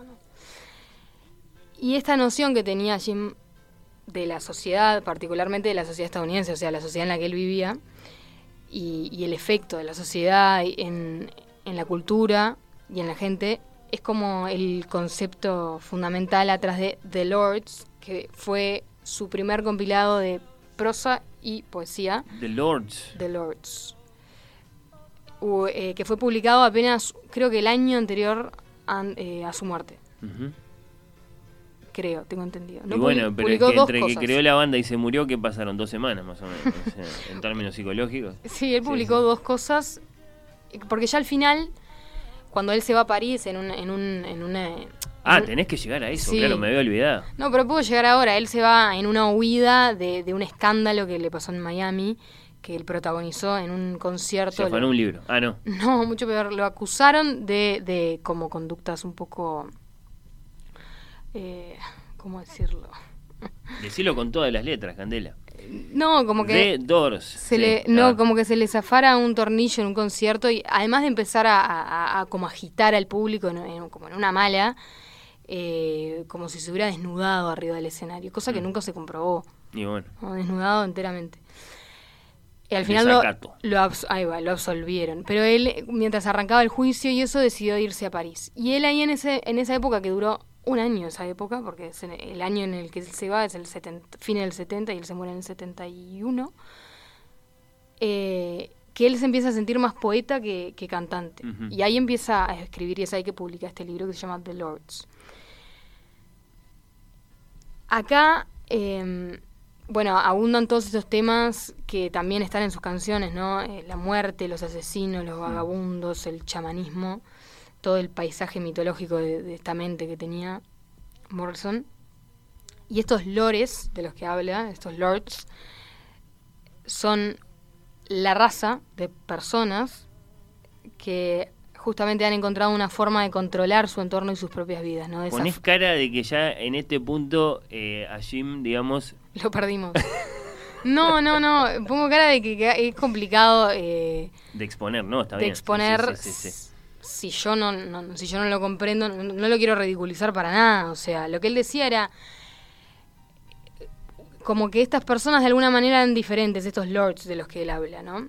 Eh, que es una construcción filosófica que además se puede relacionar con otro autor que se le atribuye eh, su lectura a Jim Morrison, que es Nietzsche. Mm, Eh, no lo voy a decir en alemán porque no me va a salir, pero como es en alemán, yo tampoco. no me lo hagas. Vos, está, vos, vos seguí. Lo, lo voy a intentar. Lo dije de la manera que, No, porque hay un concepto para, para Lord en Nietzsche que es diferente. Eh, pasa que yo no sé cómo se pronuncia. Ubermensch. No sé. Bueno, no Bueno, sé. estos señores de la tierra, digamos. Señores de la tierra, y cito, ¿no? E- Esto lo, lo, lo escribe en un libro que tengo el título en inglés, no sé por qué, eh, no en español, porque digamos el original es en alemán, lo tengo en inglés, se llama The Will to Power. Eh, A ver, no sé cómo, cómo lo traducimos ese al... eh, a ver. the No Will el- to Power, como la, Vamos el a- impulso a, a- a tener poder, a Sí, empoderarse. Creo que es, está bien, sí, la voluntad de poder. Supongo que lo, lo conocemos así en nuestro idioma. La voluntad. Sí, hay algunas ediciones que la voluntad de poderío, hay otras eh, en nuestro idioma, parece escrito de Nietzsche. Sí. Ahora, ahora voy a intentar pronunciar la palabra de Nietzsche para Lord, que nosotros decimos superhombre, ¿no? Vamos a decirlo redondamente. Mm, Bueno, esto, esta especie superior, cito, dice, Nietzsche decía, que treparía a cosas nuevas e imposibles, a una visión más amplia y a su tarea en la Tierra. Y no es un invento que yo traje, ¿no? Que, que Jim Morrison lo haya leído, sino que Robbie Krieger, que era el guitarrista de la banda, decía, dijo una vez que Nietzsche mató a Jim. Entonces, él estaba bastante interesado en la vida y la filosofía de, de- de este autor alemán, tanto que para su regalo de graduación de- del liceo había pedido las obras completas. Él quería que ese fuera su regalo. Y además estudiando cine en la Universidad de California, una de sus primeras ideas para una película de, de estas que estudiantiles, digamos, eh, era filmar un incidente famoso de la vida de Nietzsche cuando impidió que un hombre azotara a su caballo hasta la muerte. Él tenía esa idea, él quería filmar eso. No lo Ah. terminó filmando. Pero digamos, esa influencia estaba y eso es lo que aparece en, en, en The Lords. El Nietzsche maduro, digamos, le interesaba, no, no el Nietzsche de juventud, que era un Nietzsche, digamos, un poco más interesado todavía en, en las cuestiones del arte. Claro. Eh, bueno, bueno, mira, esto no, esto no lo conocía, me, me, me gustó mucho saberlo. Podemos escuchar un tema que se llama Love Street. Ah, sí, sí, es que, que vuelva a sonar la voz de este poeta, cantautor, compositor.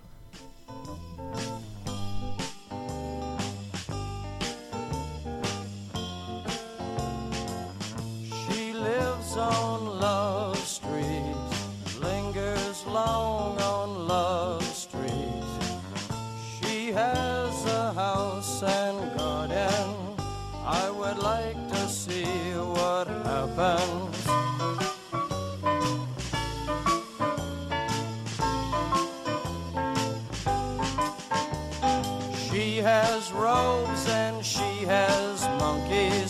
Lazy diamond studded flunkies. She has wisdom and knows what to do. She has me.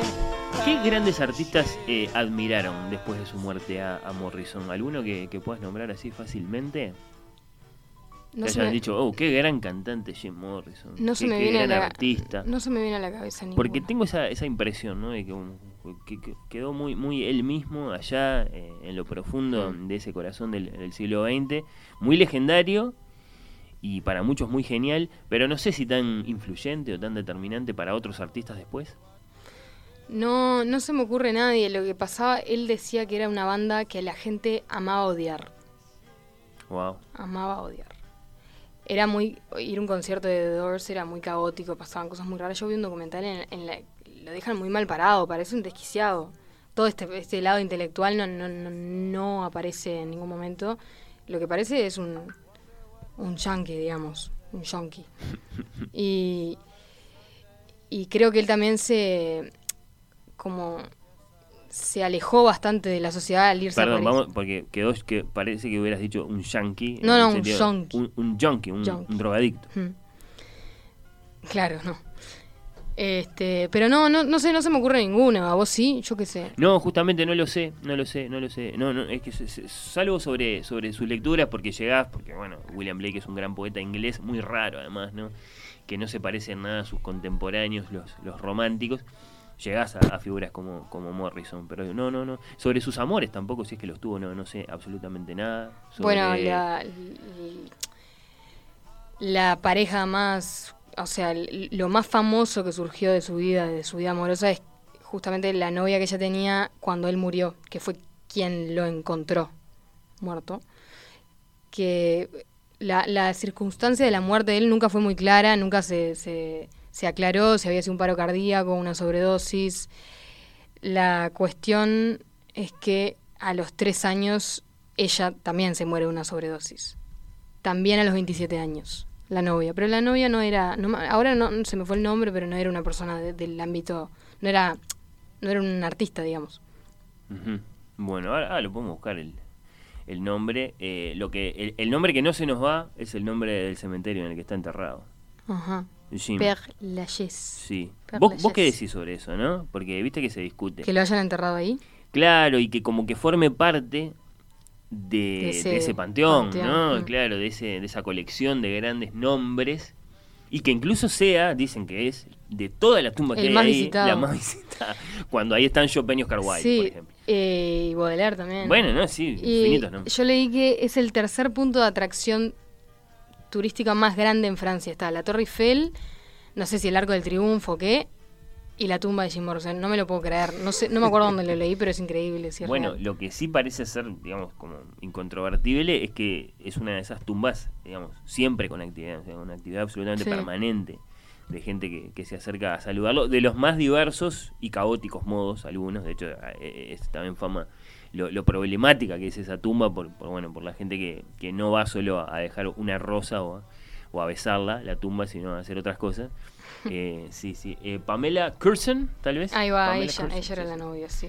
Bueno. Exactamente. No, Bueno, lo que seguro a él no le parecía mal era que lo enterraran en París, ¿no? Porque era el mundo ideal para él. En ese, en ese momento en el que él decidió irse a Francia, ese era el mundo en el que él quería, al que él quería pertenecer. El mundo de Artaud. El mundo de los poetas, digamos. Sí. Él quería estar justamente en el panteón de los poetas. Eh, de, no lo nombraste, pero creo que también le gustaba mucho de Rambo. ¿De verdad? Sí, sí. Cierto, no lo este, Bueno, pues no puedes nombrarlos a todos, tampoco ibas a nombrar, yo qué sé.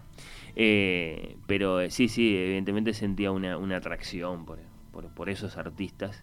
Bueno, con, con artistas como Rimbaud evidentemente tiene, tiene su... puntos de Y bueno, sí. Claro, obvio. Sí, él no quería ser el icono de pop estadounidense, Ujú. ¿no? De lo popular. Quería ser un poeta.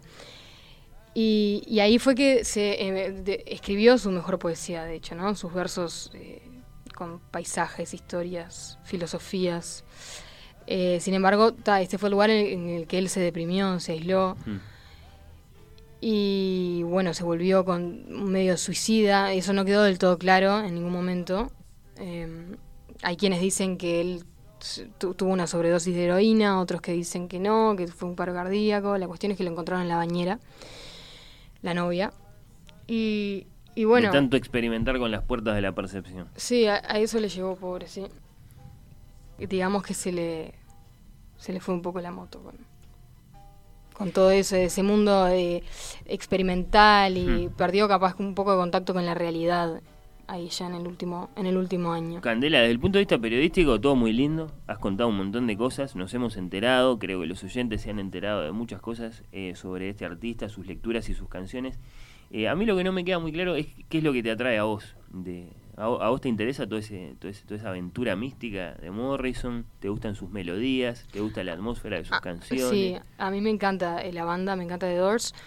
Me pasó que vi una película documental de él hace un tiempito y me justamente la imagen que me quedó de él fue, pa, no era muy, no, no era un tipo muy muy genial. Me quedó esa imagen, como que, claro, el documental lo que retrataba era el Jim Morrison alocado, arriba del escenario, totalmente drogado, no podía eh, ni hablar de una manera muy articulada. Y después, justamente para hacer la columna, que cuando decidí hacerla no estaba tan convencida, porque dije, debe ser medio que una, una eh, simple apariencia esto de que leía, solo por el título de la banda. Y cuando empecé a investigar, no, nada que ver, le leí entrevistas re interesantes. No, a mí no me parece que sea una apariencia. Lo que sí me parece es que, digamos, él logró completar la etapa del desasosiego, de la inquietud, de las ganas, de querer profundizar en algo, de sentir muy fuerte la sospecha de que en esas lecturas en particular había algo que para él iba a ser valioso, pero capaz que se quedó ahí y no, no, no Claro. logró realmente asimilar todo eso para después crear una obra auténticamente original Hmm. desde el punto de vista, bueno, como vos decís, filosófico poético o lo que sea. Sí, Eso eh, puede ser. Todo eso le sucedió muy joven, ¿no? Claro, o sea, se eso. mezclaron todas esas experiencias con su, su, su, su pasaje por los excesos, digamos. Sí. La- Y sea, además siendo una estrella así. modelo eterno de- del burnout, Sí. quemarse. ¿no? Hmm. O sea, Sí, ya en los últimos años estaba gordo. Hay una entrevista muy buena. eh, volcó lo mejor de- del vigor de su juventud en todo eso. Sí, claro. Sí, él- hay una entrevista que él habla de, de está gordo, ¿no? Digamos, su estado físico es, es- no es nada que ver a Jim Morrison ese que, que aparecía en las revistas hace hacía no sé cuatro Claro, la- la- años, La, imagen icónica de él es sin remera, delgado. pantalones de cuero, Sí, una gran melena. flaco. Sí, por eso. Y, y él se avergonzaba de esas fotos y decía, ¿te das cuenta posar para una foto? ¿Qué es eso? Ya estaba como en otro plano, ¿viste? Sí, sí, sí. No estaba para ser lo que ya era una estrella así de pop, del pop, de la música popular estadounidense. Y eh, estos conciertos de, de Doors, de los que estábamos hablando, con el que él cerró, digamos, su, su vida, porque su último concierto creo que fue el de Miami, el más infame de todos. Hmm. Eh, eh, en estos conciertos él incitaba a la audiencia a un estado así como de abandono y de trascendencia medio imprudente. Y en, un- en una parte de este libro que te- del que te hablé, Sí. de Lords, En New, New Orleans, puede ser. Ah, bueno. Final Concert de, de él, y no salió bien. It didn't go well. Hmm. Sí. o sea que ese eh, fue el último concierto con él vivo todavía. Sí, Porque sí, la el banda siguió, concierto, claro, lo que contabas hoy. Sí, sí. eh, en el 70 y en Nueva Orleans. Mm. Claro. Bueno, y él lo que decía, te- lo voy a citar acá, decía, estoy un poco enganchado al juego del arte y la literatura. Mis héroes son artistas y escritores. Escribí algunos poemas. Por supuesto, la poesía real no dice nada, simplemente marca las posibilidades, abre todas las puertas. Puedes recorrer el que más te convenga, y es por eso que me atrae tanto, porque es tan eterna. Mientras haya personas pueden recordar palabras y combinaciones de palabras. Nada más puede sobrevivir a un holocausto que la poesía y las canciones. Nadie puede recordar una novela completa, pero mientras haya seres humanos, las canciones y la poesía pueden continuar. Si mi poesía tiene como objetivo lograr algo, es liberar a las personas de las formas limitadas en las que se ven y se sienten. Precioso. Me gustó mucho. Nadie puede recordar una novela. Es cierto. Está muy bien, sí, sí, sí. Bueno, ahí tenés al Jim lúcido que reclamabas. Sí, sí, sí. Sí, sí. eh, era lo que te decía. Yo empecé a ver entrevistas y, y- y tenía todo ese, ese perfil intelectual y, y racional al, al que le gustaba conversar y discutir las cosas. Y bueno, pero no iba a subir así al escenario. No, claro, no era la gracia de, de- de- no era la gracia de su ritual ahí arriba del escenario. Y no. Tenía esa tendencia media chamán, de chamán. Bueno, ¿con qué canción vas a concluir esta columna, Candela? Em, bueno, con una de las más conocidas, ¿no? Riders, Riders on the Storm. ¿Qué es un rider? Un jinete. Un este jinete. Sí, sí. Exactamente, un jinete en la tormenta. Bueno, eh, me gustó mucho. Esto ha sido ¿Qué leen los que cantan? ¿Te quedó algo por compartir? Algo muy importante que la audiencia no debería dejar de saber. No, no, como, como, como así, conclusión, este, todo esto surge en, una en la época de los hippies, digamos, ¿no? Mm, Todo- claro. toda la efervescencia de los hippies. Años 60. Y ahí mismo, en California, ¿no? Pero, sin embargo, él nunca se identificó con los hippies, con esa cultura. Él, eh, si bien estaba muy, muy abocado a, a la contracultura, a- contra lo- los ideales judío-cristianos, contra la autoridad parental, el gobierno, la escuela, eh, la universidad, Y los sentidos, vamos a imponer en esa todo, olla, todo, él Contra los Tú sentidos. podés encontrar que tiene puntos de conexión con, con la cultura hippie que nació al mismo tiempo, ¿no? Pero él nunca lo. Nunca. Por esto que decíamos que se aislaba bastante, nunca se reconoció el hecho de pertenecer a un movimiento. Y ni siquiera le dio nombre a un movimiento propio, digamos, a eso que él hacía, a esas cosas que él marcaba. Él era muy individual, digamos, en su manera de ser. No pertenecía a ninguna, a ningún colectivo, no que era algo común, digamos, Sí. en esa época. Estaban los beats, estaban los hippies, Claro. estaban... Bueno, los hippies leían a Kerouac, justamente. Claro. Me imagino que a él le gustaba. A él también. Sí, pero, pero bueno, los hippies no leían a Blake. Eso es. Claro, era una persona bastante particular y, y, y diferente. Bueno, ahí está. Eh, eh, esa es un poco sí la, la marca que nos deja, ¿no? Un, un ser único, Jim Morrison, con sus 27 años, sus poquitas canciones y sus muchas lecturas. Mm, muchas lecturas. Bueno, me gustó mucho. Así que esto se llama ¿cómo? Riders on the Storm.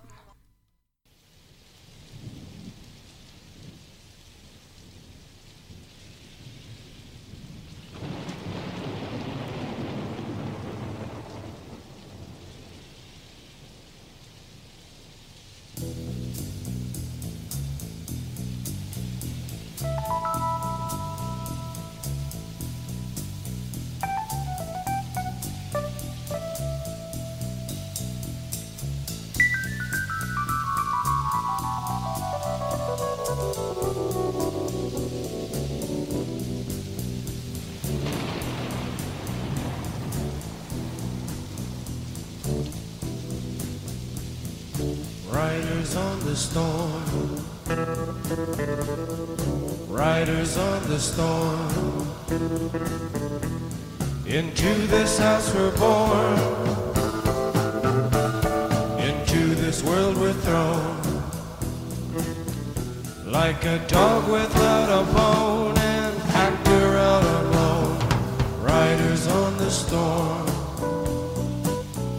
There's a killer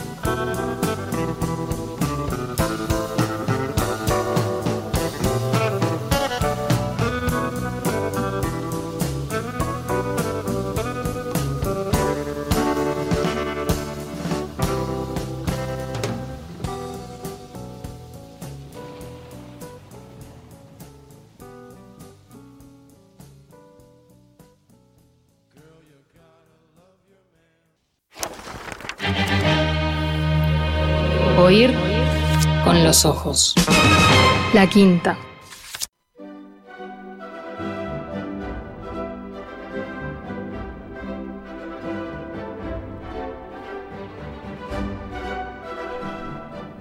Buenísima la confesión de Matías, es larga, pero quédate tranquilo que la leímos muy bien, Matías, muchas gracias.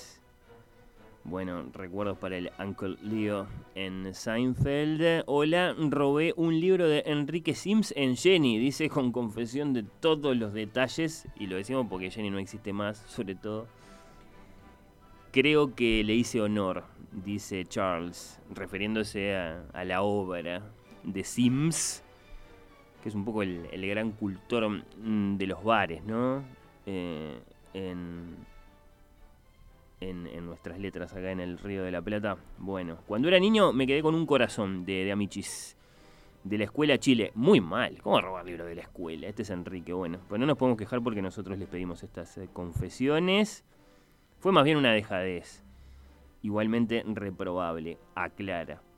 Eh, lo peor es que yo no iba a esa escuela, dice Enrique, eh, convirtiendo esto casi en un chiste. Bueno, muchas gracias. ¿Qué más? Recuerdo pasarme horas leyendo en librerías de Milán, haciendo pasar la tarde del domingo. Saludos de Víctor. Una manera de robar sin robar. No. Bueno, no, pero no, no, no. Hay librerías que de hecho eh, alientan esta práctica, ¿no? Vení, pasate horas acá leyendo en nuestras eh, bibliotecas, en nuestros sillones, qué sé yo. Bueno, muy buenas eh, bibliotecas Eh, muy buenas bibliotecas, muy buenas confesiones, la de Kenia, por ejemplo. Yo mandé robar un libro a mi hermana hace 16 años a una biblioteca en otro país porque yo no me animaba. Me da vergüenza, pero tenía que hacerlo. Era sobre adivinanzas visuales para mi hijo. Mm, que dice, un día voy a ir a la biblioteca en cuestión, vamos a no mencionarla, y lo voy a devolver. Bueno, claro, eh, eso por lo menos eh, disculpa una parte del delito en cuestión. Bueno, gracias a Blanca, a Carmen. Y después saludos para Candela, me encanta Jim Morrison, súper interesante todo lo que cuentan sobre él. Esta es Melina, bueno, muchas gracias. Lo mismo Juan, lo mismo mm, Vale, también saludando la columna de Candela. Gracias a todos eh, por sus mensajes. Vamos a elegir uno de todos los que llegaron, una de sus confesiones, una de sus declaraciones de inocencia. A lo mejor lo hacemos en la noche, así lo hacemos tranquilos, en la copia infiel, para que se lleven el regalo que teníamos para ustedes hoy. En estos minutos, como es habitual, a esta hora del mediodía, en oír con los ojos, y vamos a hablar de Rodó hoy, en el Día del Patrimonio. Visitamos Biblioteca País de Plan.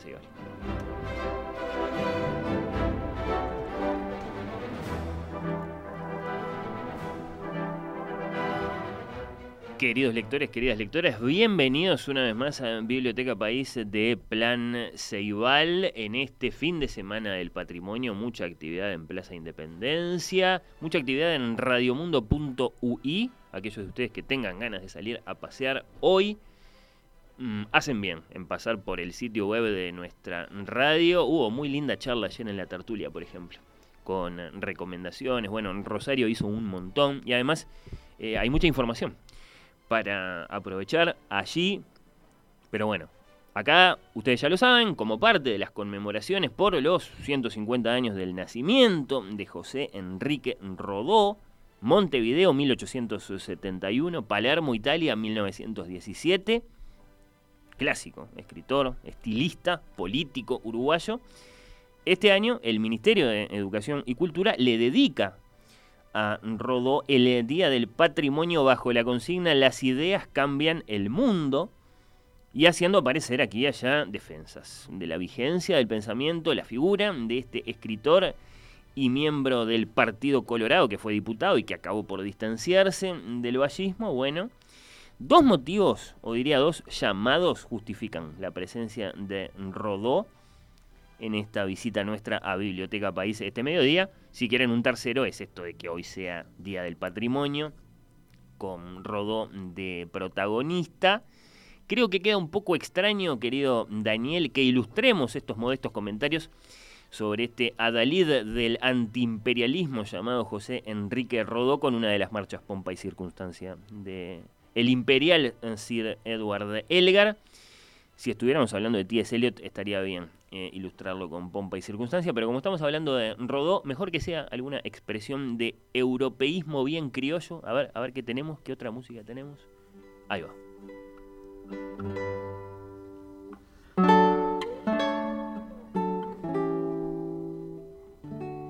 Ahí tenemos a nuestro Eduardo Fabini que también miraba a París como miraba a París Rodó. Hablemos primero de la presencia de los libros de Rodó en nuestras librerías. Agradezco mm, todo lo que tengo para decir a César de librería Bildung, a Richard de librería Arete, a Héctor de librería Ilión, a Juan Pablo de librería Rayuela. En todos los casos lo habrán advertido aquellos de ustedes que son aventureros de las eh, librerías montevideanas, se trata de librerías que trabajan con libros viejos, leídos de segunda mano, usados. Y es que en librerías de nuevos, en este momento, en un shopping, por ejemplo, solo se encuentra una cierta edición del Ariel de Rodó, una cierta edición que lleva el sello de Cruz del Sur. Es lo que los libreros llaman una edición estudiantil.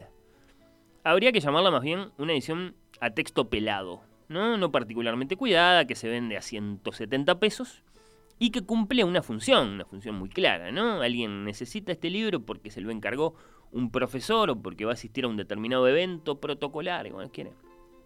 bueno, eh, acordarse eh, qué era lo que se decía en el Ariel, bueno, acá lo puede tener por unos mangos, ¿no?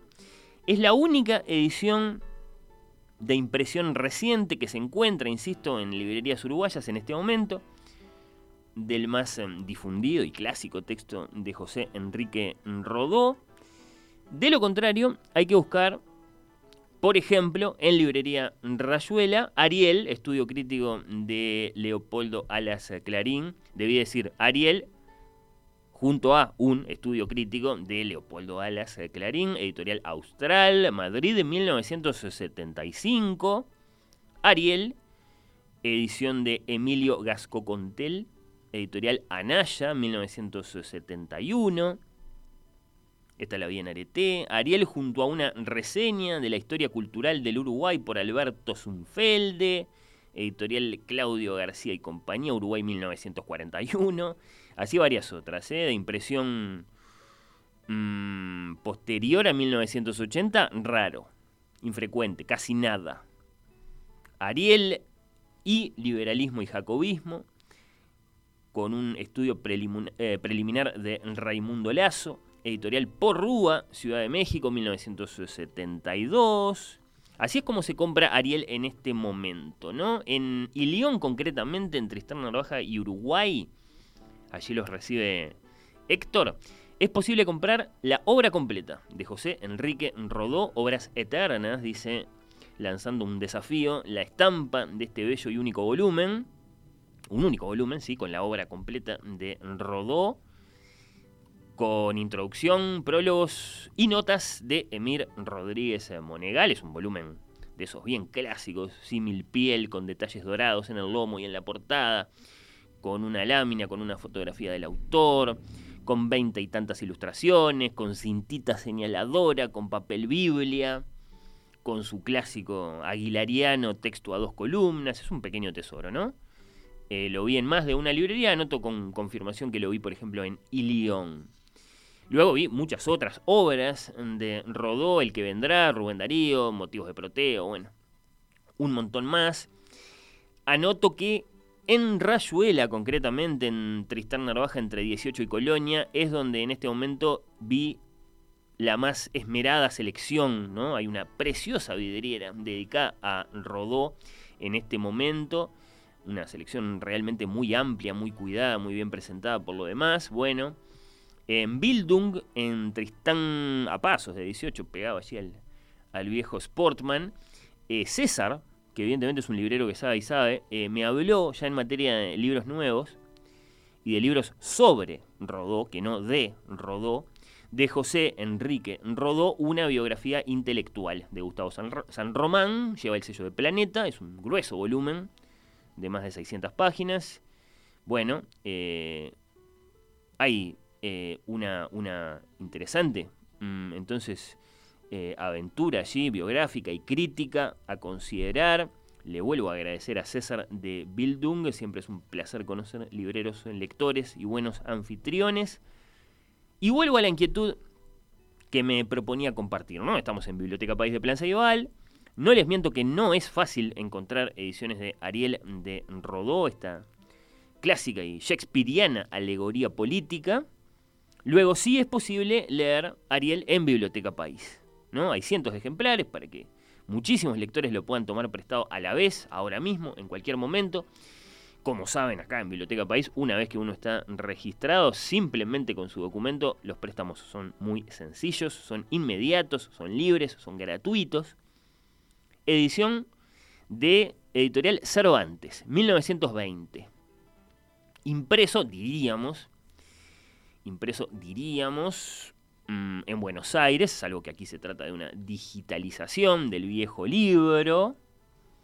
Aquella tarde, el viejo y venerado maestro, a quien solían llamar próspero por alusión al sabio mago de la tempestad shakespeariana, con I, escribe Rodó, se despedía de sus jóvenes discípulos.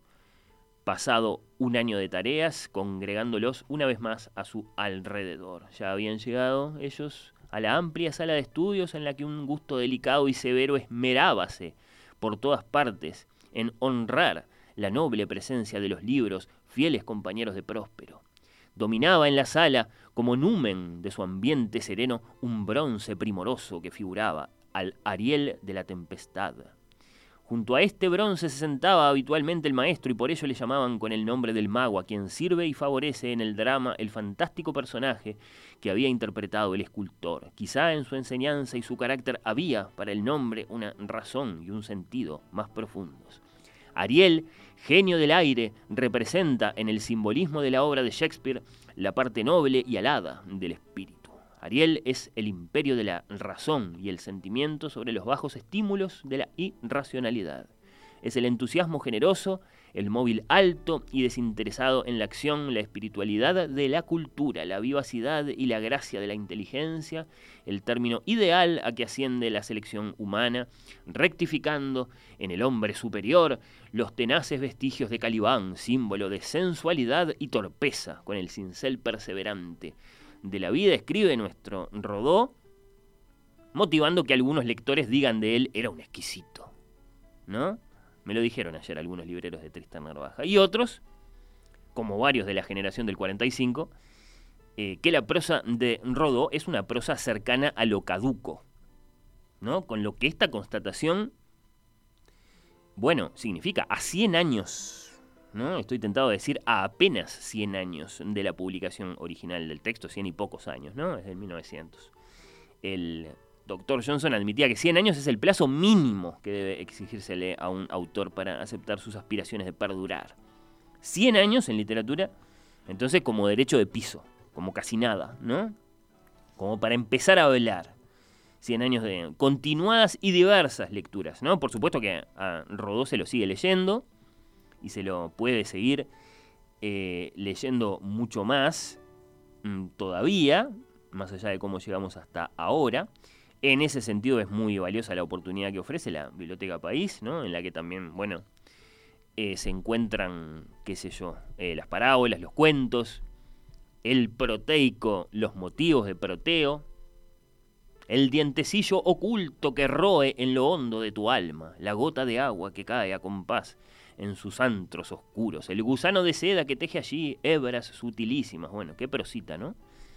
Eh, decía, por supuesto que se lo sigue leyendo, acá tengo también conmigo un, lecturas contemporáneas de José Enrique Rodó, firmado por la Sociedad Rodoniana, esto es la academia, ¿no? Y lo que tal vez falla acá es otra expresión de la lectura de un autor, que es la que excede lo académico, ¿no? Eh, para volver al Dr. Johnson, Mm, la lectura por parte de aquellos de nosotros que nos declaramos, como decía el doctor Johnson, lectores comunes. ¿no? Ayer en la tertulia en perspectiva, Marcia Collazo decía algo muy interesante en este sentido. ¿La, la podemos escuchar? yo quería seguir con este tema del Día del Patrimonio, simplemente invitando a leer a Rodó, porque me parece que si se lograra que muchos lo lean o que lo vuelvan a leer, por lo menos con motivo de su homenaje, creo que es la mejor manera, la manera más cabal de homenajearlo porque al fin de cuentas, más allá de la discusión sobre si las ideas mueven el mundo, homenajear a un pensador creo que pasa más que nada por conocer sus ideas, por asomarse a sus ideas. Si se lograra que muchos lo leyeran, dice Marcia Goyazo, y ahí está el tema, ¿no? Porque en ese muchos eh, deberíamos entrar nosotros, los lectores comunes, ¿no? Mm, y evidentemente no lo estamos leyendo demasiado. A Rodó, porque, mm, digamos, eh, a eso que dice Marcia Goyazo claramente le cabe una crítica, ¿no? La única forma de leer que realmente vale fuera de la academia es leer con ganas, es decir, no leer porque deberíamos. Entonces no tiene demasiado sentido instar a leer. Eh, más sentido tiene ser sensible al modo en que la obra de, un autor eh, de pronto se marchita, ¿no? Y, yo diría que sí, que en principio no tenemos ganas de leer a Rodó y que esa es la principal razón por la que casi no hay ediciones nuevas de sus obras en las librerías. ¿no? Los editores sospechan cómo sería el suceso comercial de esas ediciones. Siempre cabe la posibilidad de que esto sea un error, de que estemos equivocados, de que nos lo estemos perdiendo, editores y lectores, a este autor. Por supuesto que sí, de eso se trata también discutir. Y acá entonces había dicho dos motivos, ¿no? Dos eh, llamados para justificar esta presencia de Rodó en esta visita guiada a Biblioteca País. Lo más importante es, bueno, decirles que en la Biblioteca País pueden leer ahora mismo, hay cientos de copias, por ejemplo, Ariel. Pero el segundo motivo, el segundo llamado, tiene que ver con un gran clásico inglés. Miren ustedes, vuelvo a la tierra de Elgar. Porque el inmenso poeta laquista, que así se lo conoce porque era uno de los poetas del lago, como Coleridge o como Southey, eh, William Wordsworth, quizá el más importante de todos ellos, ese poeta, bueno, eh, sin, cuya, obra casi toda la poesía inglesa del siglo XIX es inimaginable, porque bueno, su, influencia es absolutamente determinante, es el fundador de la poesía romántica en Inglaterra, Wordsworth. Bueno, eh, ¿qué les quiero decir muy concreto sobre Wordsworth? Que nació el mismo año que Beethoven, ¿no? En 1770, vivió una larga vida para el siglo XIX, murió recién en 1850. Bueno, Wordsworth era un gran traductor, por ejemplo, del latín, tradujo pasajes de la Eneida, de Virgilio, pero ¿qué más tradujo? Tradujo Wordsworth, por ejemplo, pasajes de los cuentos de Canterbury, de los Canterbury Tales, de Geoffrey Chaucer, ¿no? Padre de la poesía inglesa. Eh, estos, estos cantos que en realidad son muy narrativos, ¿no? Bueno, datados a finales del siglo XIV. Es decir, Wordsworth tradujo a un autor de lengua inglesa. Tradujo del inglés al inglés de un inglés particularmente arcaico, como es el de Chaucer, a su inglés moderno del siglo XIX. De ese modo es una contribución absolutamente fascinante y muy valiosa, porque de hecho le aseguró a Chaucer eh, nuevas y nuevas generaciones de, lectores para sus poemas y lo hizo precisamente neutralizando, por decirlo así, las enormes dificultades lingüísticas que depara eh, la lectura de los textos originales de Chaucer. Pasa con Shakespeare también, que por supuesto también ha sido modernizado. En nuestra lengua existe esto. El poema El mío Cid, por ejemplo, existe en su versión original, muy arcaica, y existe también modernizado, se lo modernizó muchas veces. De hecho, acá está absolutamente contraindicado por nuestros docentes leer las traducciones al español del Cid. En general se le pide a los estudiantes que lean las versiones antiguas. Y bueno, yo no sé si no sería una buena idea traducir a Rodó. ¿No? Para ver qué pasa. Si lo despojamos de su modernismo. Me van a decir, es una brutalidad de lo que estás proponiendo. No sé, no estoy tan seguro. Eh, yo probaría, yo probaría traducir a Rodó. Mientras tanto, lo podemos leer un poquito más acá en Biblioteca País de Plan Saibay.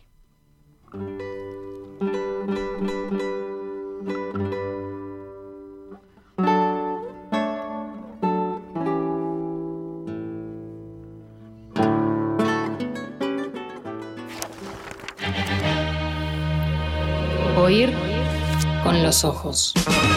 La quinta.